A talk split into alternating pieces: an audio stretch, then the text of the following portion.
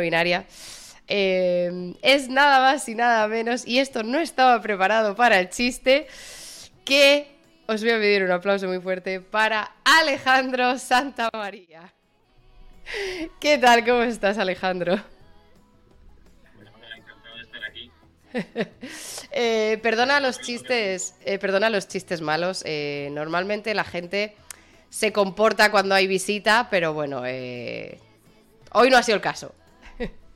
Está bien, está bien. Ay, ay, que... Oye, eh, muchísimas, muchísimas gracias. Eh, sí, me decían se escuchaba bajito, pero creo que ya he subido el volumen. Eh, espero que, ahora ya se oiga, se oiga bien. Em, muchísimas gracias por, por estar hoy aquí con nosotros. Fuiste una de las personas que, que contestaste a este tweet que puse de me gustaría entrevistar a, o traer aquí a, charlar a, investigadores. Y con el tema que tú me dijiste en plan de yo hago esto, dije sí, o sea, sí, 100%, porque eh, justo como estaba diciendo antes eh, eh, a la gente, ¿qué tiene el estudio del universo que hace, hace como Es difícil que te deje indiferente. ¿Cómo, cómo, primero, cómo llegaste tú a, estudiar y a trabajar donde estás? ¿Y, qué se siente de gestionar día a día conceptos tan que te explotan la mente? Bueno, hay varias preguntas, ¿no? Así que vamos, vamos por partes. La primera es, eh, ¿qué me llevó a esto? Bueno, yo de pequeño quería ser astronauta. Ajá, ok. Quería ser astronauta porque, y además recuerdo exactamente el momento, fue una entrevista que le hicieron a Pedro Duque en televisión española cuando acababa de bajar de, de su, de su primera misión espacial. Y esa, ese extraño momento ha definido mi vida, mi, no solo mi carrera científica, sino también mi, mi vida, porque acabé trabajando en Chile. Eh, acabé trabajando aquí desde hace ocho años casi que llegué. Y, y claro, yo dije, bueno, no puedo ser astronauta porque, como veis, soy ampliamente cegato, no creo que pueda cualificar para, para ello, pero, pero me, gusta, me gusta el tema del espacio, así que vamos con astronomía. Vamos con algo que, que me gusta. Y por cierto, es un poco off topic, pero un compañero mío del, del máster de astrofísica, Borlaf, que estaba trabajando para la NASA, eh, llegó a las pruebas finales de, de astronauta. Eh, así que he, he conocido a un casi astronauta y un excelente astrónomo, por supuesto. Eh, en estas últimas Y- pruebas que han hecho, que sacaron este año, ante- el año pasado, ¿no? Algo así. Sí, exacto. Sí, Alejandro Borlaf. Seguramente lo podéis encontrar por Twitter. Él está, estuvo trabajando también en la misión Sofía, que era, es, un, es un observatorio que acaba de terminar, pero básicamente era un telescopio montado en un avión y se dedicaba simplemente a observar objetos en el universo eh, cinco o seis horas seguidas en un avión. Es- eh, Abrían la compuerta del avión y ya está. Y sacan el telescopio. ¿En serio? Sí, sí, eh, espectacular. ¿Cómo, Eh, cómo- cómo llegas, o sea, cómo, cómo llegas a, a- a descubrir que ese es tu trabajo? O sea, ese es el, el trabajo tan random que ni siquiera te puedes imaginar que quieres hacerlo cuando estudias, ¿no? Sí, sí, efectivamente. O sea, eh, eh, tampoco me planteaba que mi trabajo iba a consistir en, hace 20 años, en estar en el otro lado del mundo, eh, a 5.000 metros de altura, con una humedad relativa de 5% y pasarme 7 días seguidos eh, observando de noche. son, son cosas que uno la vida nunca, nunca sabes cómo te lleva. Respecto a la segunda parte de tu pregunta, de qué es eh, la insignificancia de, trabajar con cosas tan grandes, cosas que nos, que nos pueden abrumar. Bueno, eso me pasó principalmente cuando estudiaba cosmología en, el máster de astrofísica, que cuando empiezas a hablar de la- de del universo, de cómo está compuesto el universo, etcétera, es, es, es imposible que no, que no te abrume.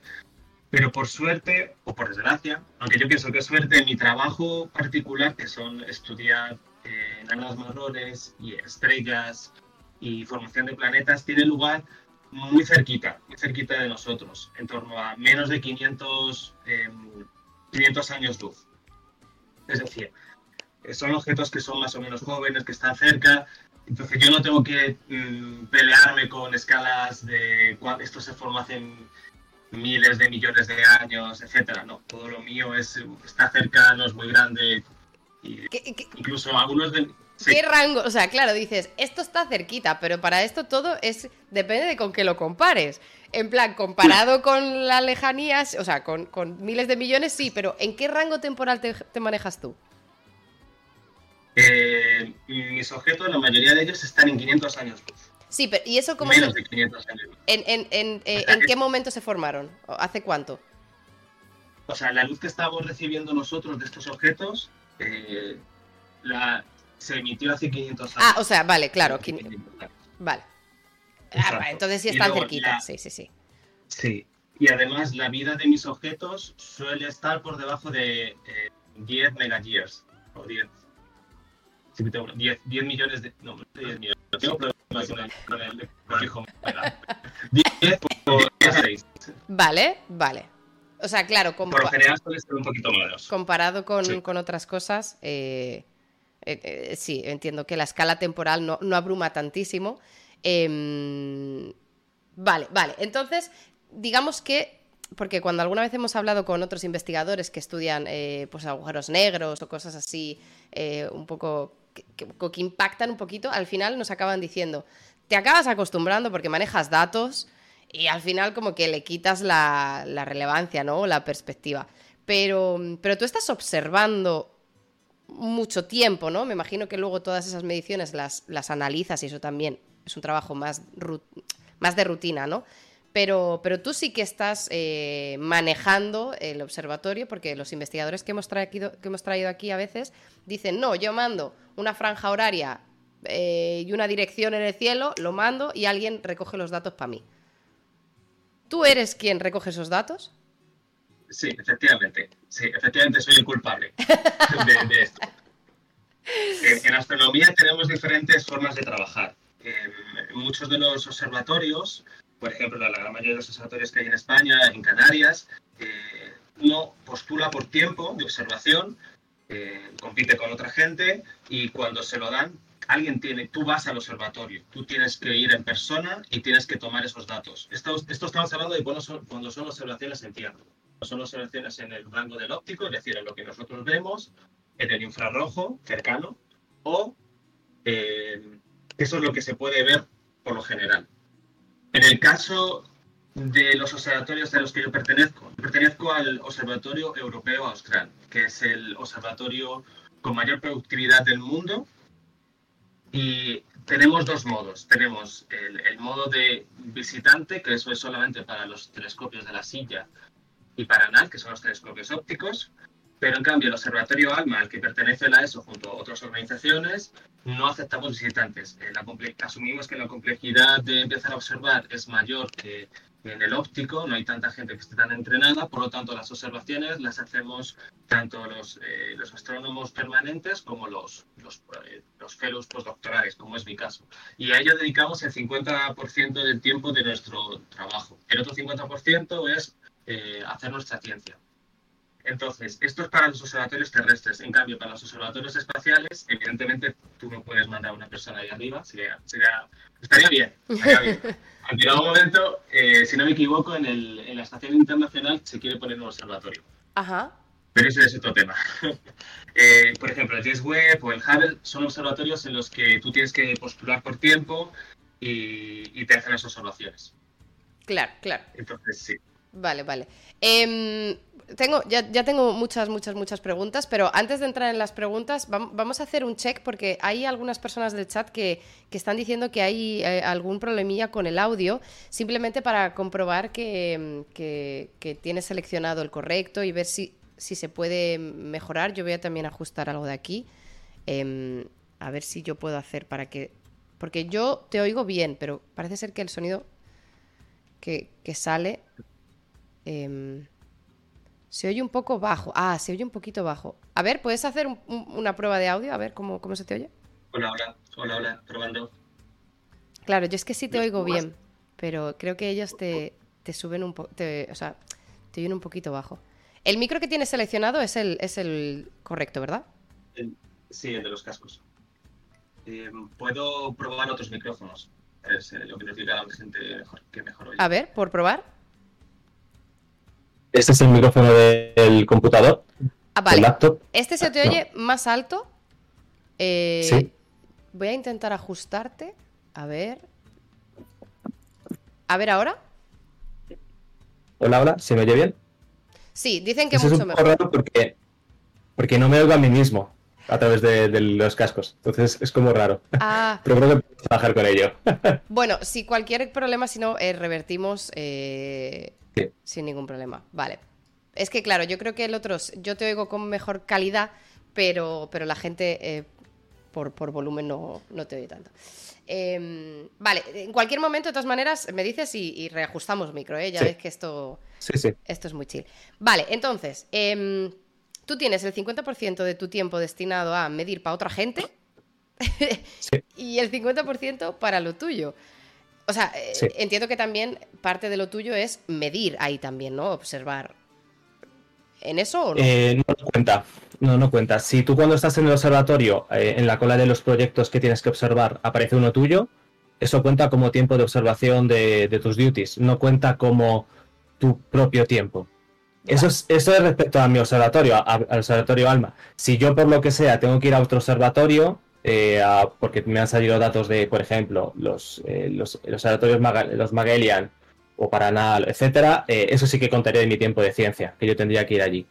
Vale, o sea, todo lo que salga en tu observatorio te cuenta como, como tarea de, de observatorio.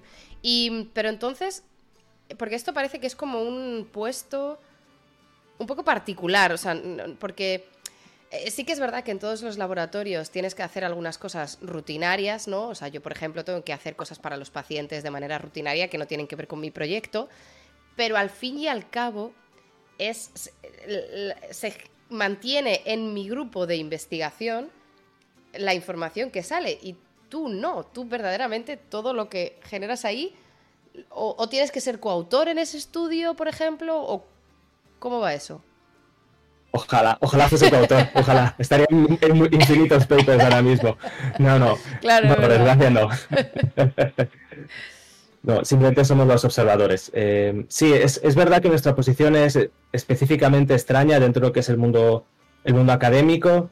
Eh, incluso podría decir más, eh, yo, com- yo pertenezco, como ya he dicho, al Observatorio Europeo Austral, la ESO. Todas las bromas que me puedan hacer a partir de ahora sobre la ESO ya las he sufrido con mis amigos, así que el chat está disponible para ello, no hay problema. Y tenemos dos sedes, una que está aquí en Chile, que es el, nuestro país anfitrión, y por otra parte la sede principal que está en Alemania. Los fellows que tienen contrato en Alemania no tienen tareas de observación por lo general de venir aquí a Chile y solamente tienen un 25% de su tiempo que dedican a labores de observatorio como puede ser trabajar con el archivo, reducir los datos, hacer eh, mm, quality assurance, eh, verificar que los datos se han, se han observado correctamente. Pero no sé si me escapan muchas palabras en inglés porque al, al final eh, Es- es, inevitable. Están ¿sabes? acostumbrados Los- conmigo. No te preocupes, ya me tienen a mí pillada en eso. O sea, que tú suelta el palabra que sea, la gente lo entiende.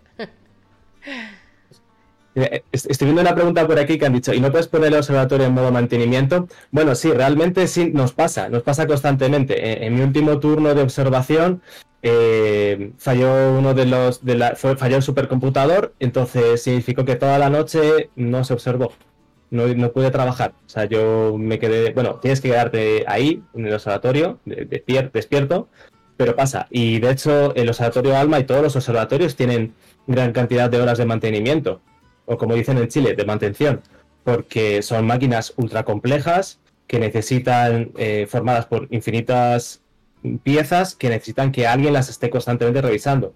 En el caso específico de Alma, estamos hablando de 66 antenas que están a 5.000 metros de altura, que tienen ya más de 10 años, de- desde que se montaron y se pusieron arriba, con muchas partes que, no, no están protegidas. O sea, no es como el resto de observatorios del mundo, ópticos o infrarrojos, que tienen una cúpula a su alrededor que las protege. No, no, estamos hablando de, de estructuras que están al aire libre y que sufren, en el caso de Alma, tranquilamente pueden pasar mm, vientos de 100 km por hora, eh, temperatura, las temperaturas normales siempre son negativas. De hecho, me pasó hace dos, tres turnos que las, las, la- las antenas empezaron a fallar porque había alta temperatura y alta temperatura 10 grados. ¿What? Y empezaron a fallar, sí, efectivamente, sí, están diseñadas para, para trabajar en, en ambientes muy fríos. Y, no solo eso, sino a una gran radiación ultravioleta. Estamos a 5.000 metros de altura, entonces la, capa de, la capa que nos protege es mucho menor y, claro, eh, pega fuerte. Y todo esto de recordar que hay gente trabajando ahí arriba. Nosotros no he mentido un poco porque he dicho que observábamos a 5.000 metros. No, yo no observo a 5.000 metros, yo observo a 2.900 metros de altura a 40 kilómetros de las antenas.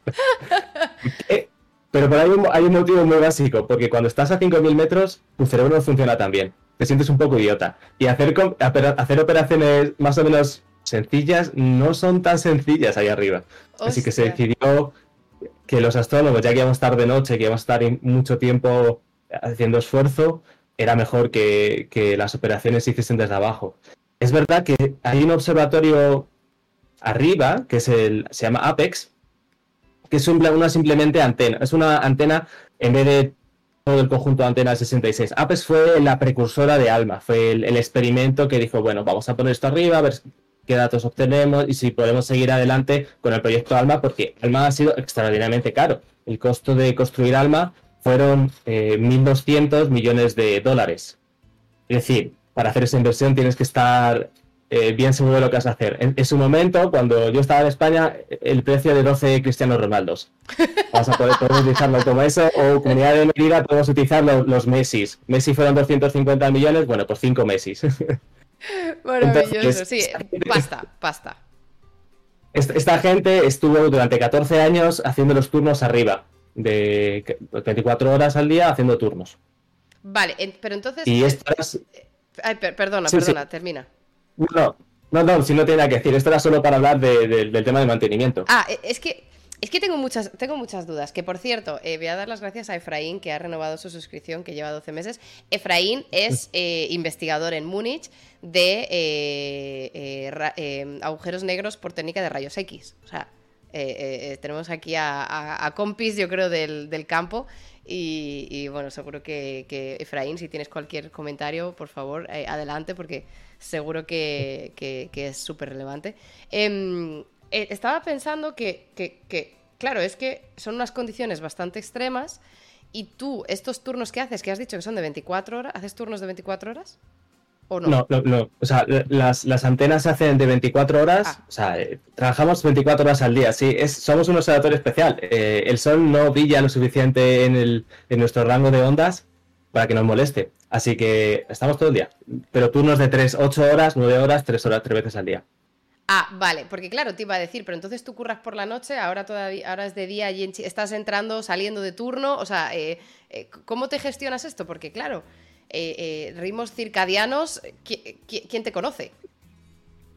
Sí, sí, mira, por suerte yo puedo decir que mm, como, como fellow de Alma, eso Alma, mi vida es más sencilla que la de mis compañeros de Paranal. Eh, no sé si habrá alguno por aquí, porque observando, o sea, perdón, escuchándonos, les he mandado también el link, ellos están bastante puteados.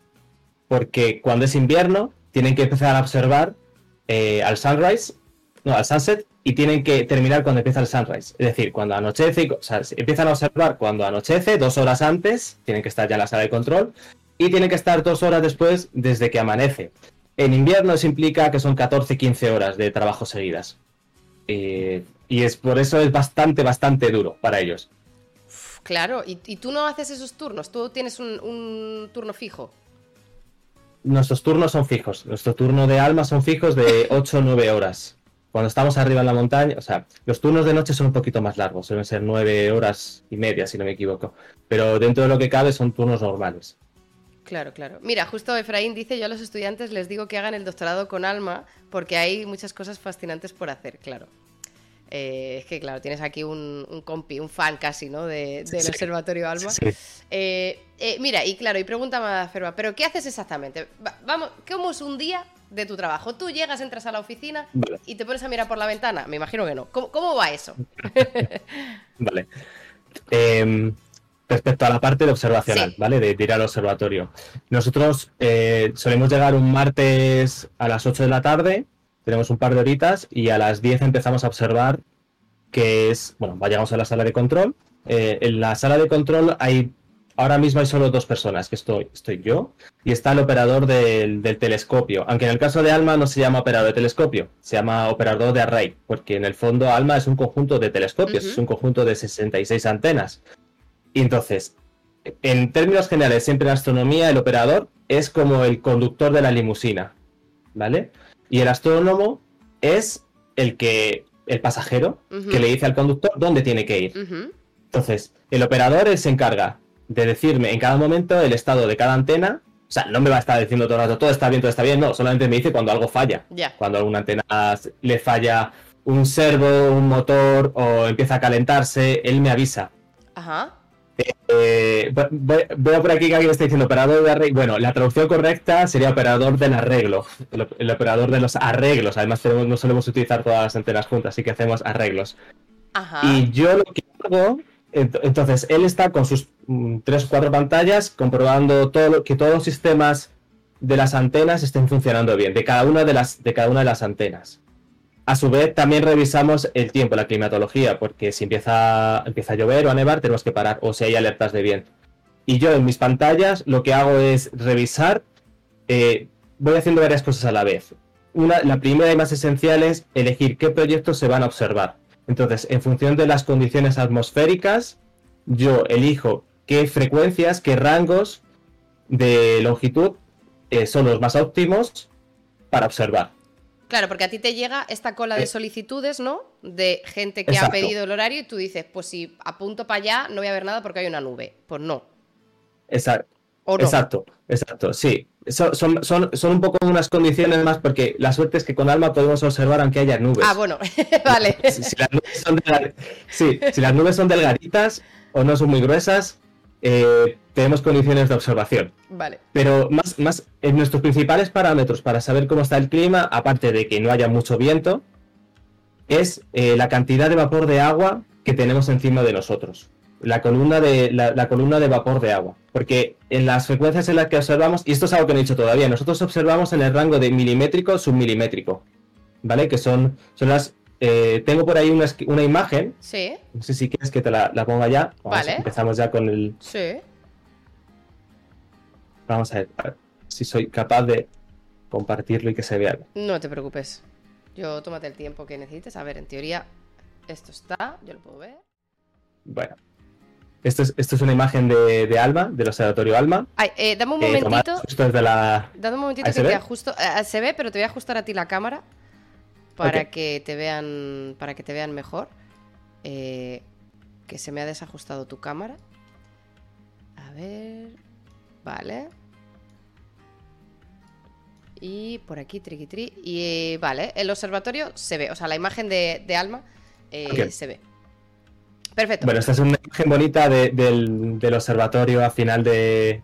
Justo anocheciendo, antes de entrar a la sala de control. Vamos a, vamos a lo que la gente estaba pidiendo, lo que quería explicar. Voy a tener que pasar un par de imágenes. Uy, Vale, esta imagen de aquí lo que tenemos es. eh, no sé si se ve mi cursor, sí, sí se ve. Sí, vale. sí se Aquí ve. tenemos la longitud de onda, ¿vale? La longitud de onda. Esto de aquí es XMM Newton, que pertenece a la Agencia Espacial Europea. Y como veis, todo, cuando veis esto de aquí en marrón, significa que no vemos. Que nuestra atmósfera lo que hace es eh, comerse toda esta emisión y no la vemos. Somos, es opaca, ¿vale? Ajá. Cuando tenemos todas estas zonas aquí eh, de, que son azules, son que nuestra, nuestra atmósfera es transparente y podemos, podemos observar. Entonces, en este, lo, lo que tenemos aquí es primero eh, rayos gamma, luego tenemos el ultravioleta, el ultravioleta cercano que nosotros llegamos a ver un poquito y, que, y luego el visible, que es justo lo que tenemos aquí. Que además tenemos, esto es una imagen de, si no me equivoco, es Paranal, es uno de los telescopios de Paranal, uno de los UTs. Y este de aquí es eh, el Hubble, como todos conocemos. Entonces, bueno, podemos llegar a observar tanto desde Tierra como del espacio. Y luego tenemos un montón de, de, de banditas aquí, que son zonas que más o menos se pueden observar en el, en el infrarrojo cercano. Esto es el infrarrojo cercano. Luego tendríamos el infrarrojo medio, que está por aquí, y ya empezaría más adelante el infrarrojo cercano, que no podemos, o sea, por lo general no podemos observar. El infrarrojo lejano, dirás. El- sí, el lejano, perdón, Ah, el vale. far infrared, sí, Sí. exacto. Y luego llegamos bueno, todo esto de aquí grande es el rango de centimétrico, ¿vale? Que son los grandes observatorios que empezaron a mediados del siglo pasado a existir, eh, a, desarrollarse. Y luego, esto de aquí es ALMA. ALMA se encuentra justo en, un milímetro, ¿vale? Y como veis, tenemos como varias pequeñas ventanitas, las que podemos llegar a observar. ALMA observa desde, eh, bueno, las frecuencias típicas son 0,89, que es banda 7, 1,3, eh, banda 6, hasta 3 milímetros actualmente. El año que viene vamos a implementar, un vamos a llegar un poquito más allá, vamos a llegar a un poco más lejos, vamos a tener, eh, porque ALMA seguimos renovándolo, seguimos metiéndole nuevos detectores y seguimos eh, haciendo mejoras. Entonces, como iba diciendo, estas ventanitas pueden subir o bajar en función de la cantidad de vapor de agua que tenemos en la atmósfera. Ajá. ¿Vale? Nos, nos, nos, condiciona mucho. de hecho, este es el principal motivo por el cual ALMA está situado donde está. Y es porque nuestras condiciones de observación, eh, es decir, es el desierto más árido del mundo. Entonces, nuestras condiciones de observaciones son básicamente las mejores que existen. O casi las mejores que existen a nivel mundial. Lo que nosotros consideramos mal tiempo, es decir, eh, un tiempo de número 3 milímetros de vapor de agua, es el mejor tiempo que tienen en la mayoría de los, del resto de observatorios del mismo tipo del mundo. Claro, entonces los datos que vosotros generáis, eh, bueno, no sé si la condición es que estáis disponibles más tiempo o, podéis hacer como más mediciones al año precisamente por estas condiciones o la calidad de la data es mejor. ¿Cómo afecta? Sí, exacto. Es decir, nosotros podemos llegar a observar cosas que otros observatorios no son capaces de observar directamente. O sea, eh, hay frecuencias, longitudes de onda en las que otros observatorios lo tienen muy complicado. El observatorio que estaría más cercano a nosotros es el Very Large Array, que está en Estados Unidos, y tienen peor tiempo que nosotros. Además que tienen menos antenas. Tienen eh, menos antenas. Em, he visto por ahí cositas, bueno, he visto muchas preguntas interesantes. Mira, por ejemplo, ¿en qué época del año Alma es más rentable? Alma, las mejores condiciones del tiempo son en invierno. Contrariamente a lo que uno esperaría en cualquier observatorio del mundo, las mejores condiciones son en agosto y en eh, julio. Porque las condiciones que uno esperaría que fuesen mejores, que son em, eh, nuestro verano, es decir, en enero y febrero, tenemos un fenómeno atmosférico que se llama el invierno altiplánico, que provoca que cerremos el observatorio, literalmente. En febrero el observatorio se cierra por tema de nevadas. Ah. Empieza a caer nieve, empieza a haber eh, gran cantidad. Directamente lo cerramos. Y, entonces, cuando mejor tiempo tenemos, es el invierno.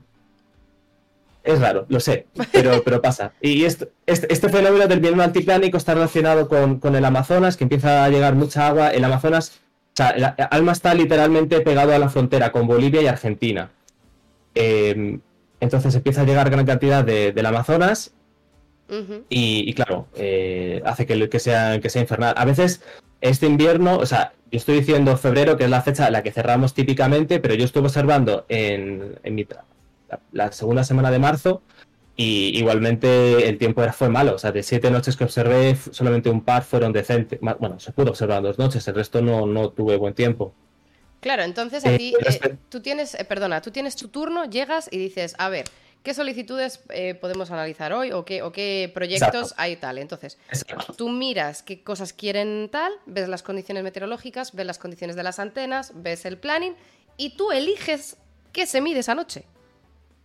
Sí, yo empiezo hora por hora, porque claro, eh, tú, empiezas a hacer, tú puedes hacerte un planning, pero el problema es que a veces las condiciones pueden cambiar. Claro. Entonces, tú pones proyectos en, en la cola que se empiezan a observar, vas eh, revisando cómo está el tiempo, porque por, por, ejemplo, si empiezas a observar, si estás observando por la mañana, en la mañana las condiciones atmosféricas son variables. En cuanto el sol empieza a calentar la Tierra, el, eh, empieza a haber una, una, mayor cantidad de turbulencias, porque este es el, el segundo factor que nos importa, que es el, lo llamamos el Face RMS, que viene a decirnos cómo se está comportando la señal que le llega a cada antena respecto al resto de las antenas. Eh, para recibirlo muy rápido. Y esto está muy relacionado con eh, más o menos, sería un equivalente a lo que en, el óptico, en, los observatorios ópticos se llaman eh, el SIN, el parámetro del SIN.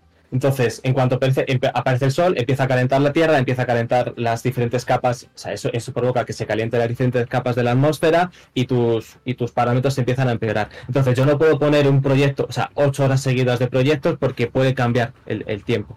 Claro. Entonces, yo pongo un proyecto en la cola, empieza a observarse y lo que voy haciendo es revisando eh, cómo se están tomando los datos, que se estén tomando bien, que no haya ningún problema, que el tiempo siga constante, que no haya ningún cambio. Y lo otro que hago es revisar los datos que se han tomado anteriormente. Hago una revisión muy rápida de, para detectar que no haya problemas en los datos, que se hayan tomado bien, o por ejemplo, que alguna antena no esté fallando. Eh, tenemos, por lo general solemos observar en el array grande, en el arreglo grande de 12 metros, eh, observamos con 43 antenas, es el mínimo. Ajá. Puede ser más, 45, 46. Entonces, yo tengo que revisar que esa antena, alguna de esas antenas no haya fallado. O que, eh, por ejemplo, le esté, esté aumentando la temperatura o puede haber varios problemas. Y eso lo comparas con es- mediciones anteriores. Eso, bueno, sí, tenemos medias, pero cuando una antena falla, se la ve venir. O sea, se la ve venir porque a lo mejor te está diciendo, eh, tengo una temperatura de menos 10.000 Kelvin.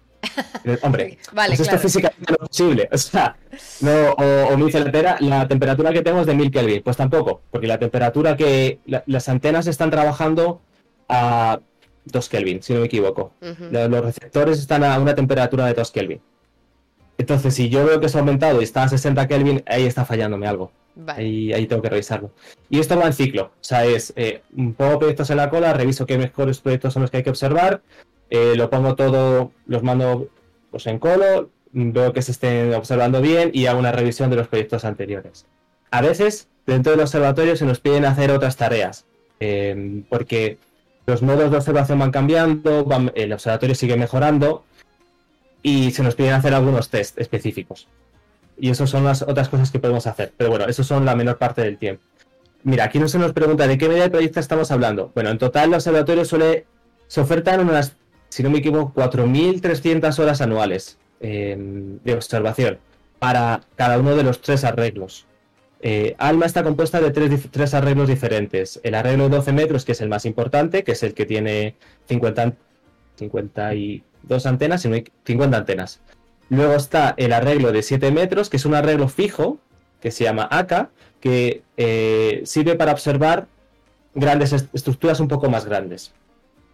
Eh, y luego está el arreglo de 4 metros, que son eh, funciona de, o sea, perdón, el arreglo de 12, el arreglo formado por cuatro antenas de 12 metros, pero que no hacen interferometría. Eh, la interferometría es la técnica que utilizamos en ALMA que nos permite obtener una resolución mucho mayor que la que tendríamos si utilizamos una sola antena. Eh, la resolución de astronomía viene dada por el tamaño de, nuestra, de nuestro telescopio, de nuestra antena.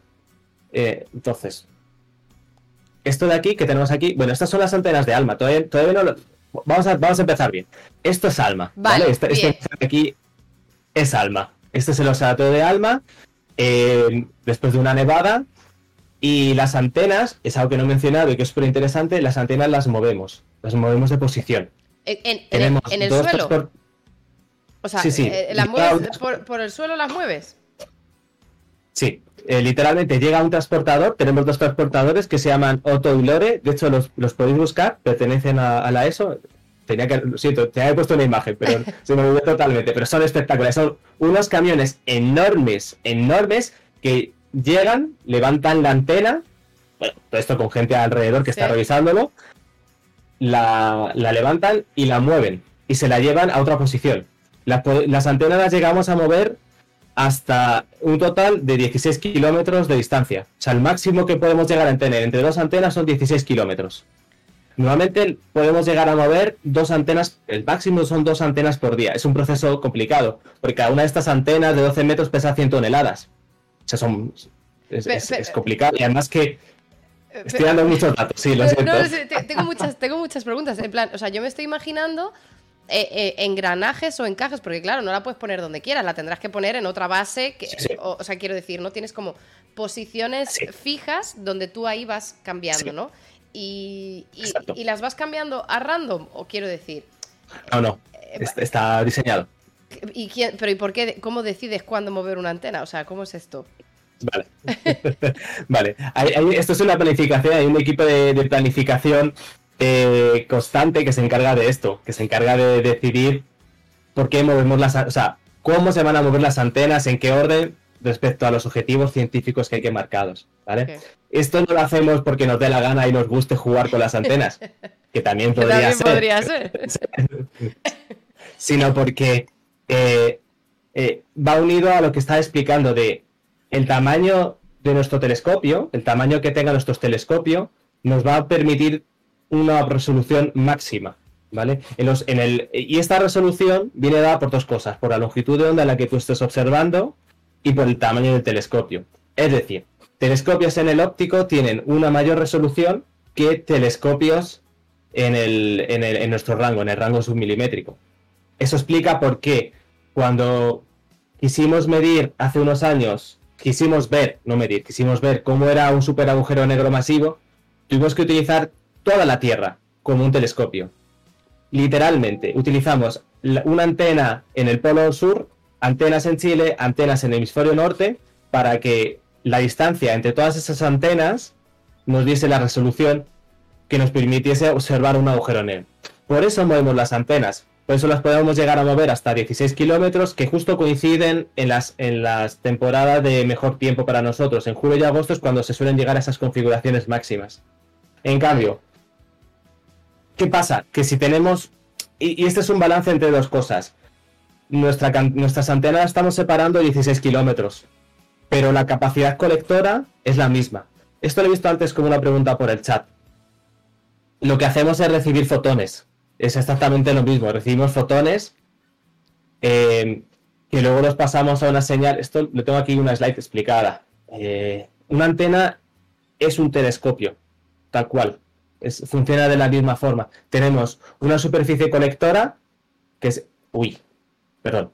Es, que es esto de aquí, que lo que hace es recolectar todos los fotones, los manda aquí arriba, que sería como el, espejo secundario de, de un telescopio, y luego lo redirecciona hacia abajo, hacia un receptor. Es el mismo mecanismo que tenemos aquí. Esto es el, este es uno de los telescopios de Paranal, uno de los 8.4, o sea, tiene un tamaño de 8.4 metros. Entonces, esto de aquí es el, telescopio primario, da la señal arriba, justo ahí no lo tengo la imagen, pero bueno, hay una, como otro pequeño espejito arriba, y este lo redirecciona abajo, a esta entrada aquí, que es el telescopio terciario. Entonces, eh, bueno, si es el terciario cuando está cerrado, si no pasa directamente al foco. Me van a matar mis compañeros de, del óptico por, estas explicaciones tan rápidas y tan mal que se hacen. Entonces, bueno, aquí la, lo que, la parte importante es que podemos, la luz en, paralelo la pueden mandar a diferentes partes, la pueden mandar hacia los laterales, que donde hay, hay eh, diferentes instrumentos, ¿vale? Cada uno de los dos laterales, o la puedes mandar hacia abajo, que es donde hay otro, debajo del telescopio hay otros. Incluso puedes ir más abajo y mandarla a lo que sería por debajo de, la cabina del telescopio. Eso también se hace con algunos instrumentos como es expreso. Entonces, funcionamos de la misma forma, funcionamos como un telescopio, seguimos siendo un telescopio. Lo que pasa que en ALMA, eh, la como iba a decir, esto iba por, por el tema de si separamos mucho nuestras antenas, la superficie colectora sigue siendo la misma, seguimos recibiendo el mismo número de fotones. Entonces, eh, lo que vamos a perder la intensidad de nuestro objeto, ¿vale? Porque el, beam, que es, o el, uy, no sabía cómo traducir beam, el el AF con el que recibiríamos nuestra información, se hace más pequeñito, se diluye menos la información, entonces el RMS, o sea, la señal, el ruido, aumenta mucho. Entonces, perdemos, eh, perdemos sensibilidad. sensibilidad. Sensibilidad. sensibilidad. perdemos, perdemos, sensibilidad. Vale. Em, pero entonces. Entonces, eh, eso, Claro, sí, te iba a preguntar que cómo decides, ¿no? En plan de eh, ganar em, resolución, perder sensibilidad, ¿no? Claro, eso es, eso es, una eso es un trabajo que tiene que hacer el, astrónomo que pide proyecto, que pide tiempo. Ah. Y es, una labor complicada, mm, porque implica que si tú quieres observar un objeto con mucha resolución, tienes que pedir mucho más tiempo. Y como entramos en competición por tiempo, todos los, todos los astrónomos, eh, puede que tu proyecto sea perjudicado. por ejemplo, yo llevo varios años pidiendo observar eh, enanas marrones, discos de enanas marrones, eh, y pido 20 horas y me dicen que me vaya a mi casa, que no puedo pedir tanto tiempo, que pida, que tengo que bajar mi proyecto. ¿En Porque, serio? claro, es- es- sí, sí, es, es muy, es muy arriesgado, es un proyecto arriesgado. Pedir 20 horas de observatorio es, eh, es mucho tiempo. Es, es, y es mucho dinero, además. O sea, decir, el tiempo de. Eh, al final, cada hora de observación, cada segundo tiene un coste económico. Y, y además, tenemos un factor que se llama el factor de sobre oversubscription, que es como el número de personas. Dios, odio, odio, lo siento mucho por la gente que me está escuchando. Odio ser este tipo de personas que no sabe definir los términos en español. Esto- ¿vale? No, esto- no sé explicar, lo ¿tú has siento, visto? no- no- no- Alejandro, ¿tú has visto el vídeo de Pantomima Full eh, de Speak English? Sí, sí, sí, sí. Yo no soy esa persona, ¿vale? Cuando no hablo de ciencia no soy así. No me gusta. Ay, no, eh, sí, estabas diciendo Eh. sobre captura, ¿no? O sobre observación o sobre... Eh, el tiempo que tenemos en ALBA es por cada propuesta que se acepta, por tiempo europeo, hay siete propuestas que se quedan fuera. Ah, Es, es por tiempo europeo. Luego, esto es un poco más complejo porque Alma es, es un poco es un poco especial en este aspecto. Luego, si queréis, más adelante podemos. Bueno, bueno, ¿qué va? Vamos allá. Alma está formado por tres partners, ¿vale? Está formado por tres organizaciones porque costó mucho construirla. Costó una cantidad de dinero enorme. Entonces, está formado por el Observatorio Europeo Austral, del cual España es partícipe. Está formado por eh, Estados Unidos y Canadá. Y por otro lado está Japón, Taiwán y Corea del Sur. Son, son tres, tres, tres, eh, tres entidades a la vez. Entonces, cada entidad tiene el tiempo separado de forma diferente. El tiempo de, de observación. ajá. Eh, entonces, el tiempo europeo es el más complicado de, de conseguir. El tiempo americano, Estados Unidos, perdón. Sí. Eh, el tiempo de Norteamérica, Estados Unidos, Canadá, es el más, es un poquito más fácil. El tiempo de Japón es más sencillo. Y luego el más, el más, más fácil de acceder de todo, el que tiene una tasa en torno a 2,5 o 3, es el tiempo chileno. Todos los observatorios que se encuentran en territorio chileno, eh, todos los, los astrónomos que están, pertenecen a un organismo chileno, tienen el 10%, tienen acceso al 10% del tiempo. ¿Vale? Eh, el Observatorio Europeo no da dinero como tal, somos un organismo sin ánimo de lucro, somos una organización internacional y por tanto lo, lo que podemos dar a, a- a los países en los, que, en los que estamos, bueno, solamente Chile, es tiempo de observación. Claro. Y es 10%, el 10% del tiempo que va dedicado a los investigadores que estén en Chile, no necesariamente chilenos. Que tengan un proyecto en, Chile, sí. Pero, pero entonces, claro, Sí, eh, depende de... eh, eh, bueno, tengo muchas preguntas. Primero, lo, lo que has dicho, que tú pides 20 horas y te dicen eh, dónde vas mi rey, pero, y- o sea, claro, yo me imagino que tú has calculado y necesitas 20 horas para lo que quieres hacer, pero no hay ninguna forma de que tú con 10 puedas o dices, bueno, pues 10 este año y 10 el año que viene. ¿Cómo, no, ¿No puedes hacer eso? ¿Cómo va eso? Eh, tú en un proyecto, por lo general, tienes que ponerlo todo para un año. No, no podrías. Ojalá, ojalá. Pero sí que ha pasado cosas como, por ejemplo, a mí ha pasado en proyectos míos, que mm, no se ha llegado a completar todo el proyecto por, por motivos X. Yo he vuelto a enviar ese pro- pro- proyecto el año siguiente y se ha terminado de completar. Entonces se ha llegado a observar. O sea, se me ha observado una parte un año y en la siguiente el siguiente año. Pero esto es solo porque el proyecto se aprobó. Tú no puedes jugar en esa forma. Porque la gente cuando van a juzgar un astrónomo en, en esta competición, en este llamado a propuestas, va a juzgar el, el- el tiempo actualmente, en 20, minu- en 20 horas o las, las que tú hayas puesto.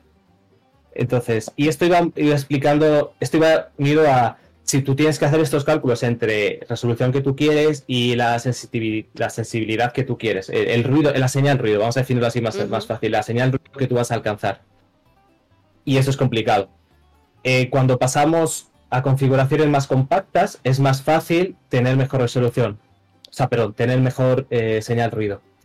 Eh, vas a tener una resolución peor. Estamos hablando, las resoluciones por lo general máxima que podemos llegar son 0,03 arcosegundos, ¿vale? Segundos de arco. Las mejores. Las peores están en torno a 3, 4, 5 arcosegundos. Es decir, hay un factor 100 en, resolución. Cuando, por poner una comparación sencilla, una antena, un single disc de 12 metros, una antena que se utiliza para observar eh, sin estar en interferometría, suele tener en torno a 25 o 30 arcosegundos de resolución, que es muchísimo. 30 arcosegundos es, es, es muchísimo, no nos permitiría hacer de lejos eh, los estudios que, que, tengo, que os voy a enseñar. O sea, tengo, tengo aquí algunas slides, algunas mm, imágenes para enseñaros qué se puede ver con ALMA. Em, entonces, esa es la gran diferencia. Y luego la técnica que utilizamos se llama interferometría, que básicamente es, eh, para los que hayan estudiado física, han hecho un poquito de esto, eh, pueden ver que mm, lo que hacemos es, es el experimento de las franjas, el experimento de, Fraunhofer, que lo que hacemos es combinar las señal, las franjas de observaciones para poder mejor, poder mejor tener mejor resolución. He visto que alguien preguntó antes sobre Fourier. Sí. sí, efectivamente utilizamos Fourier. Utilizamos la transformada de Fourier para pasar de lo que llamamos el plano imagen a o sea, las visibilities a lo que se llama el plano, perdón, del plano de visibilities, que es como los datos de franjas, a lo que se llama el plano imagen. Es decir, a una imagen en la que nosotros con nuestros ojos podemos ver lo que está pasando. Así que sí. Es un tema complicado. O sea, pasar el tema de transformar de Fourier, el lo que he mencionado antes del plano de visibilidades, etcétera, es, es como muy súper técnico, así que preferiría no entrar mucho en ello y tampoco que se note mucho lo poco que sea al respecto. bueno, bueno, es que de todas maneras aquí te sorprende a veces el chat eh, con algunas preguntas súper técnicas porque hay alguien que sí que está metido y, y, no te sientas presionado tampoco a, decir nada que, que, no sea. Y por cierto, voy a aclarar, ha salido un mensaje, yo creo que el Stream Element se ha vuelto loco y ha puesto un mensaje de un contexto de que nos visita Daniel, pero que no, que, no, que esto está mal. Eh, yo creo que el, el Stream Elements o Kirtas ha tocado algo, pero pero que si le ponéis exclamación contexto os tendría que dar la información real de, Alejandro, que es el invitado de hoy, y de lo que estamos eh, charlando. Em, eh, pero entonces, claro, tú cuando dices eh, que, tú, el astrónomo o la astrónoma, solicita este tiempo, tú tienes que hacer estos cálculos, ¿no? En plan de, vale, pues esta resolución, esta sensibilidad, no sé qué, depende de lo que quiera tal. Perdón. Pero tú, cuando, cuando tú lo, o sea, yo obviamente, sabiendo lo que yo quiero estudiar, yo tengo que hacer estos cálculos. Pero no hay como un elemento eh, de, experiencia que a lo mejor tú sí tienes, porque tú estás acostumbrado a manejar ese, esos... O sea, ¿hay en algún punto en el que tú puedas, no sé si aconsejar, pero adaptar ese protocolo de observación a lo que tú consideras, a los parámetros que tú crees que van a dar mejor data para eso? ¿O tú es en plan de, tú me has dicho que yo te mida esto, yo te mido esto y te salga como te salga? ¿Cómo va?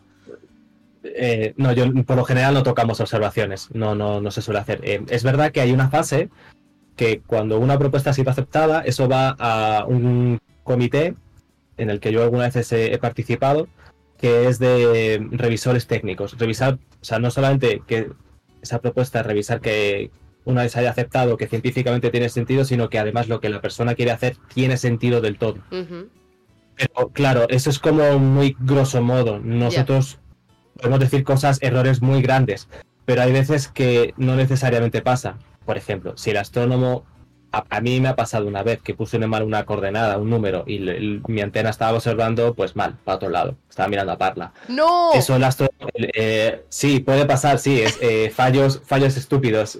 Eso yo no lo puedo, yo no lo voy a corregir. De hecho, yo no lo puedo, por lo general, yo no lo voy a tocar. Sí que, sabe, sí que se han hecho cosas como, por ejemplo, es un programa que tiene muchas, muchas horas de observación, eh, el astrónomo ha empezado a revisar una parte de esos datos, se ha dado cuenta que hay un error, ha mandado un mensaje al observatorio diciendo, eh, me he dado cuenta que aquí me equivoqué, por favor, podéis corregir las siguientes observaciones.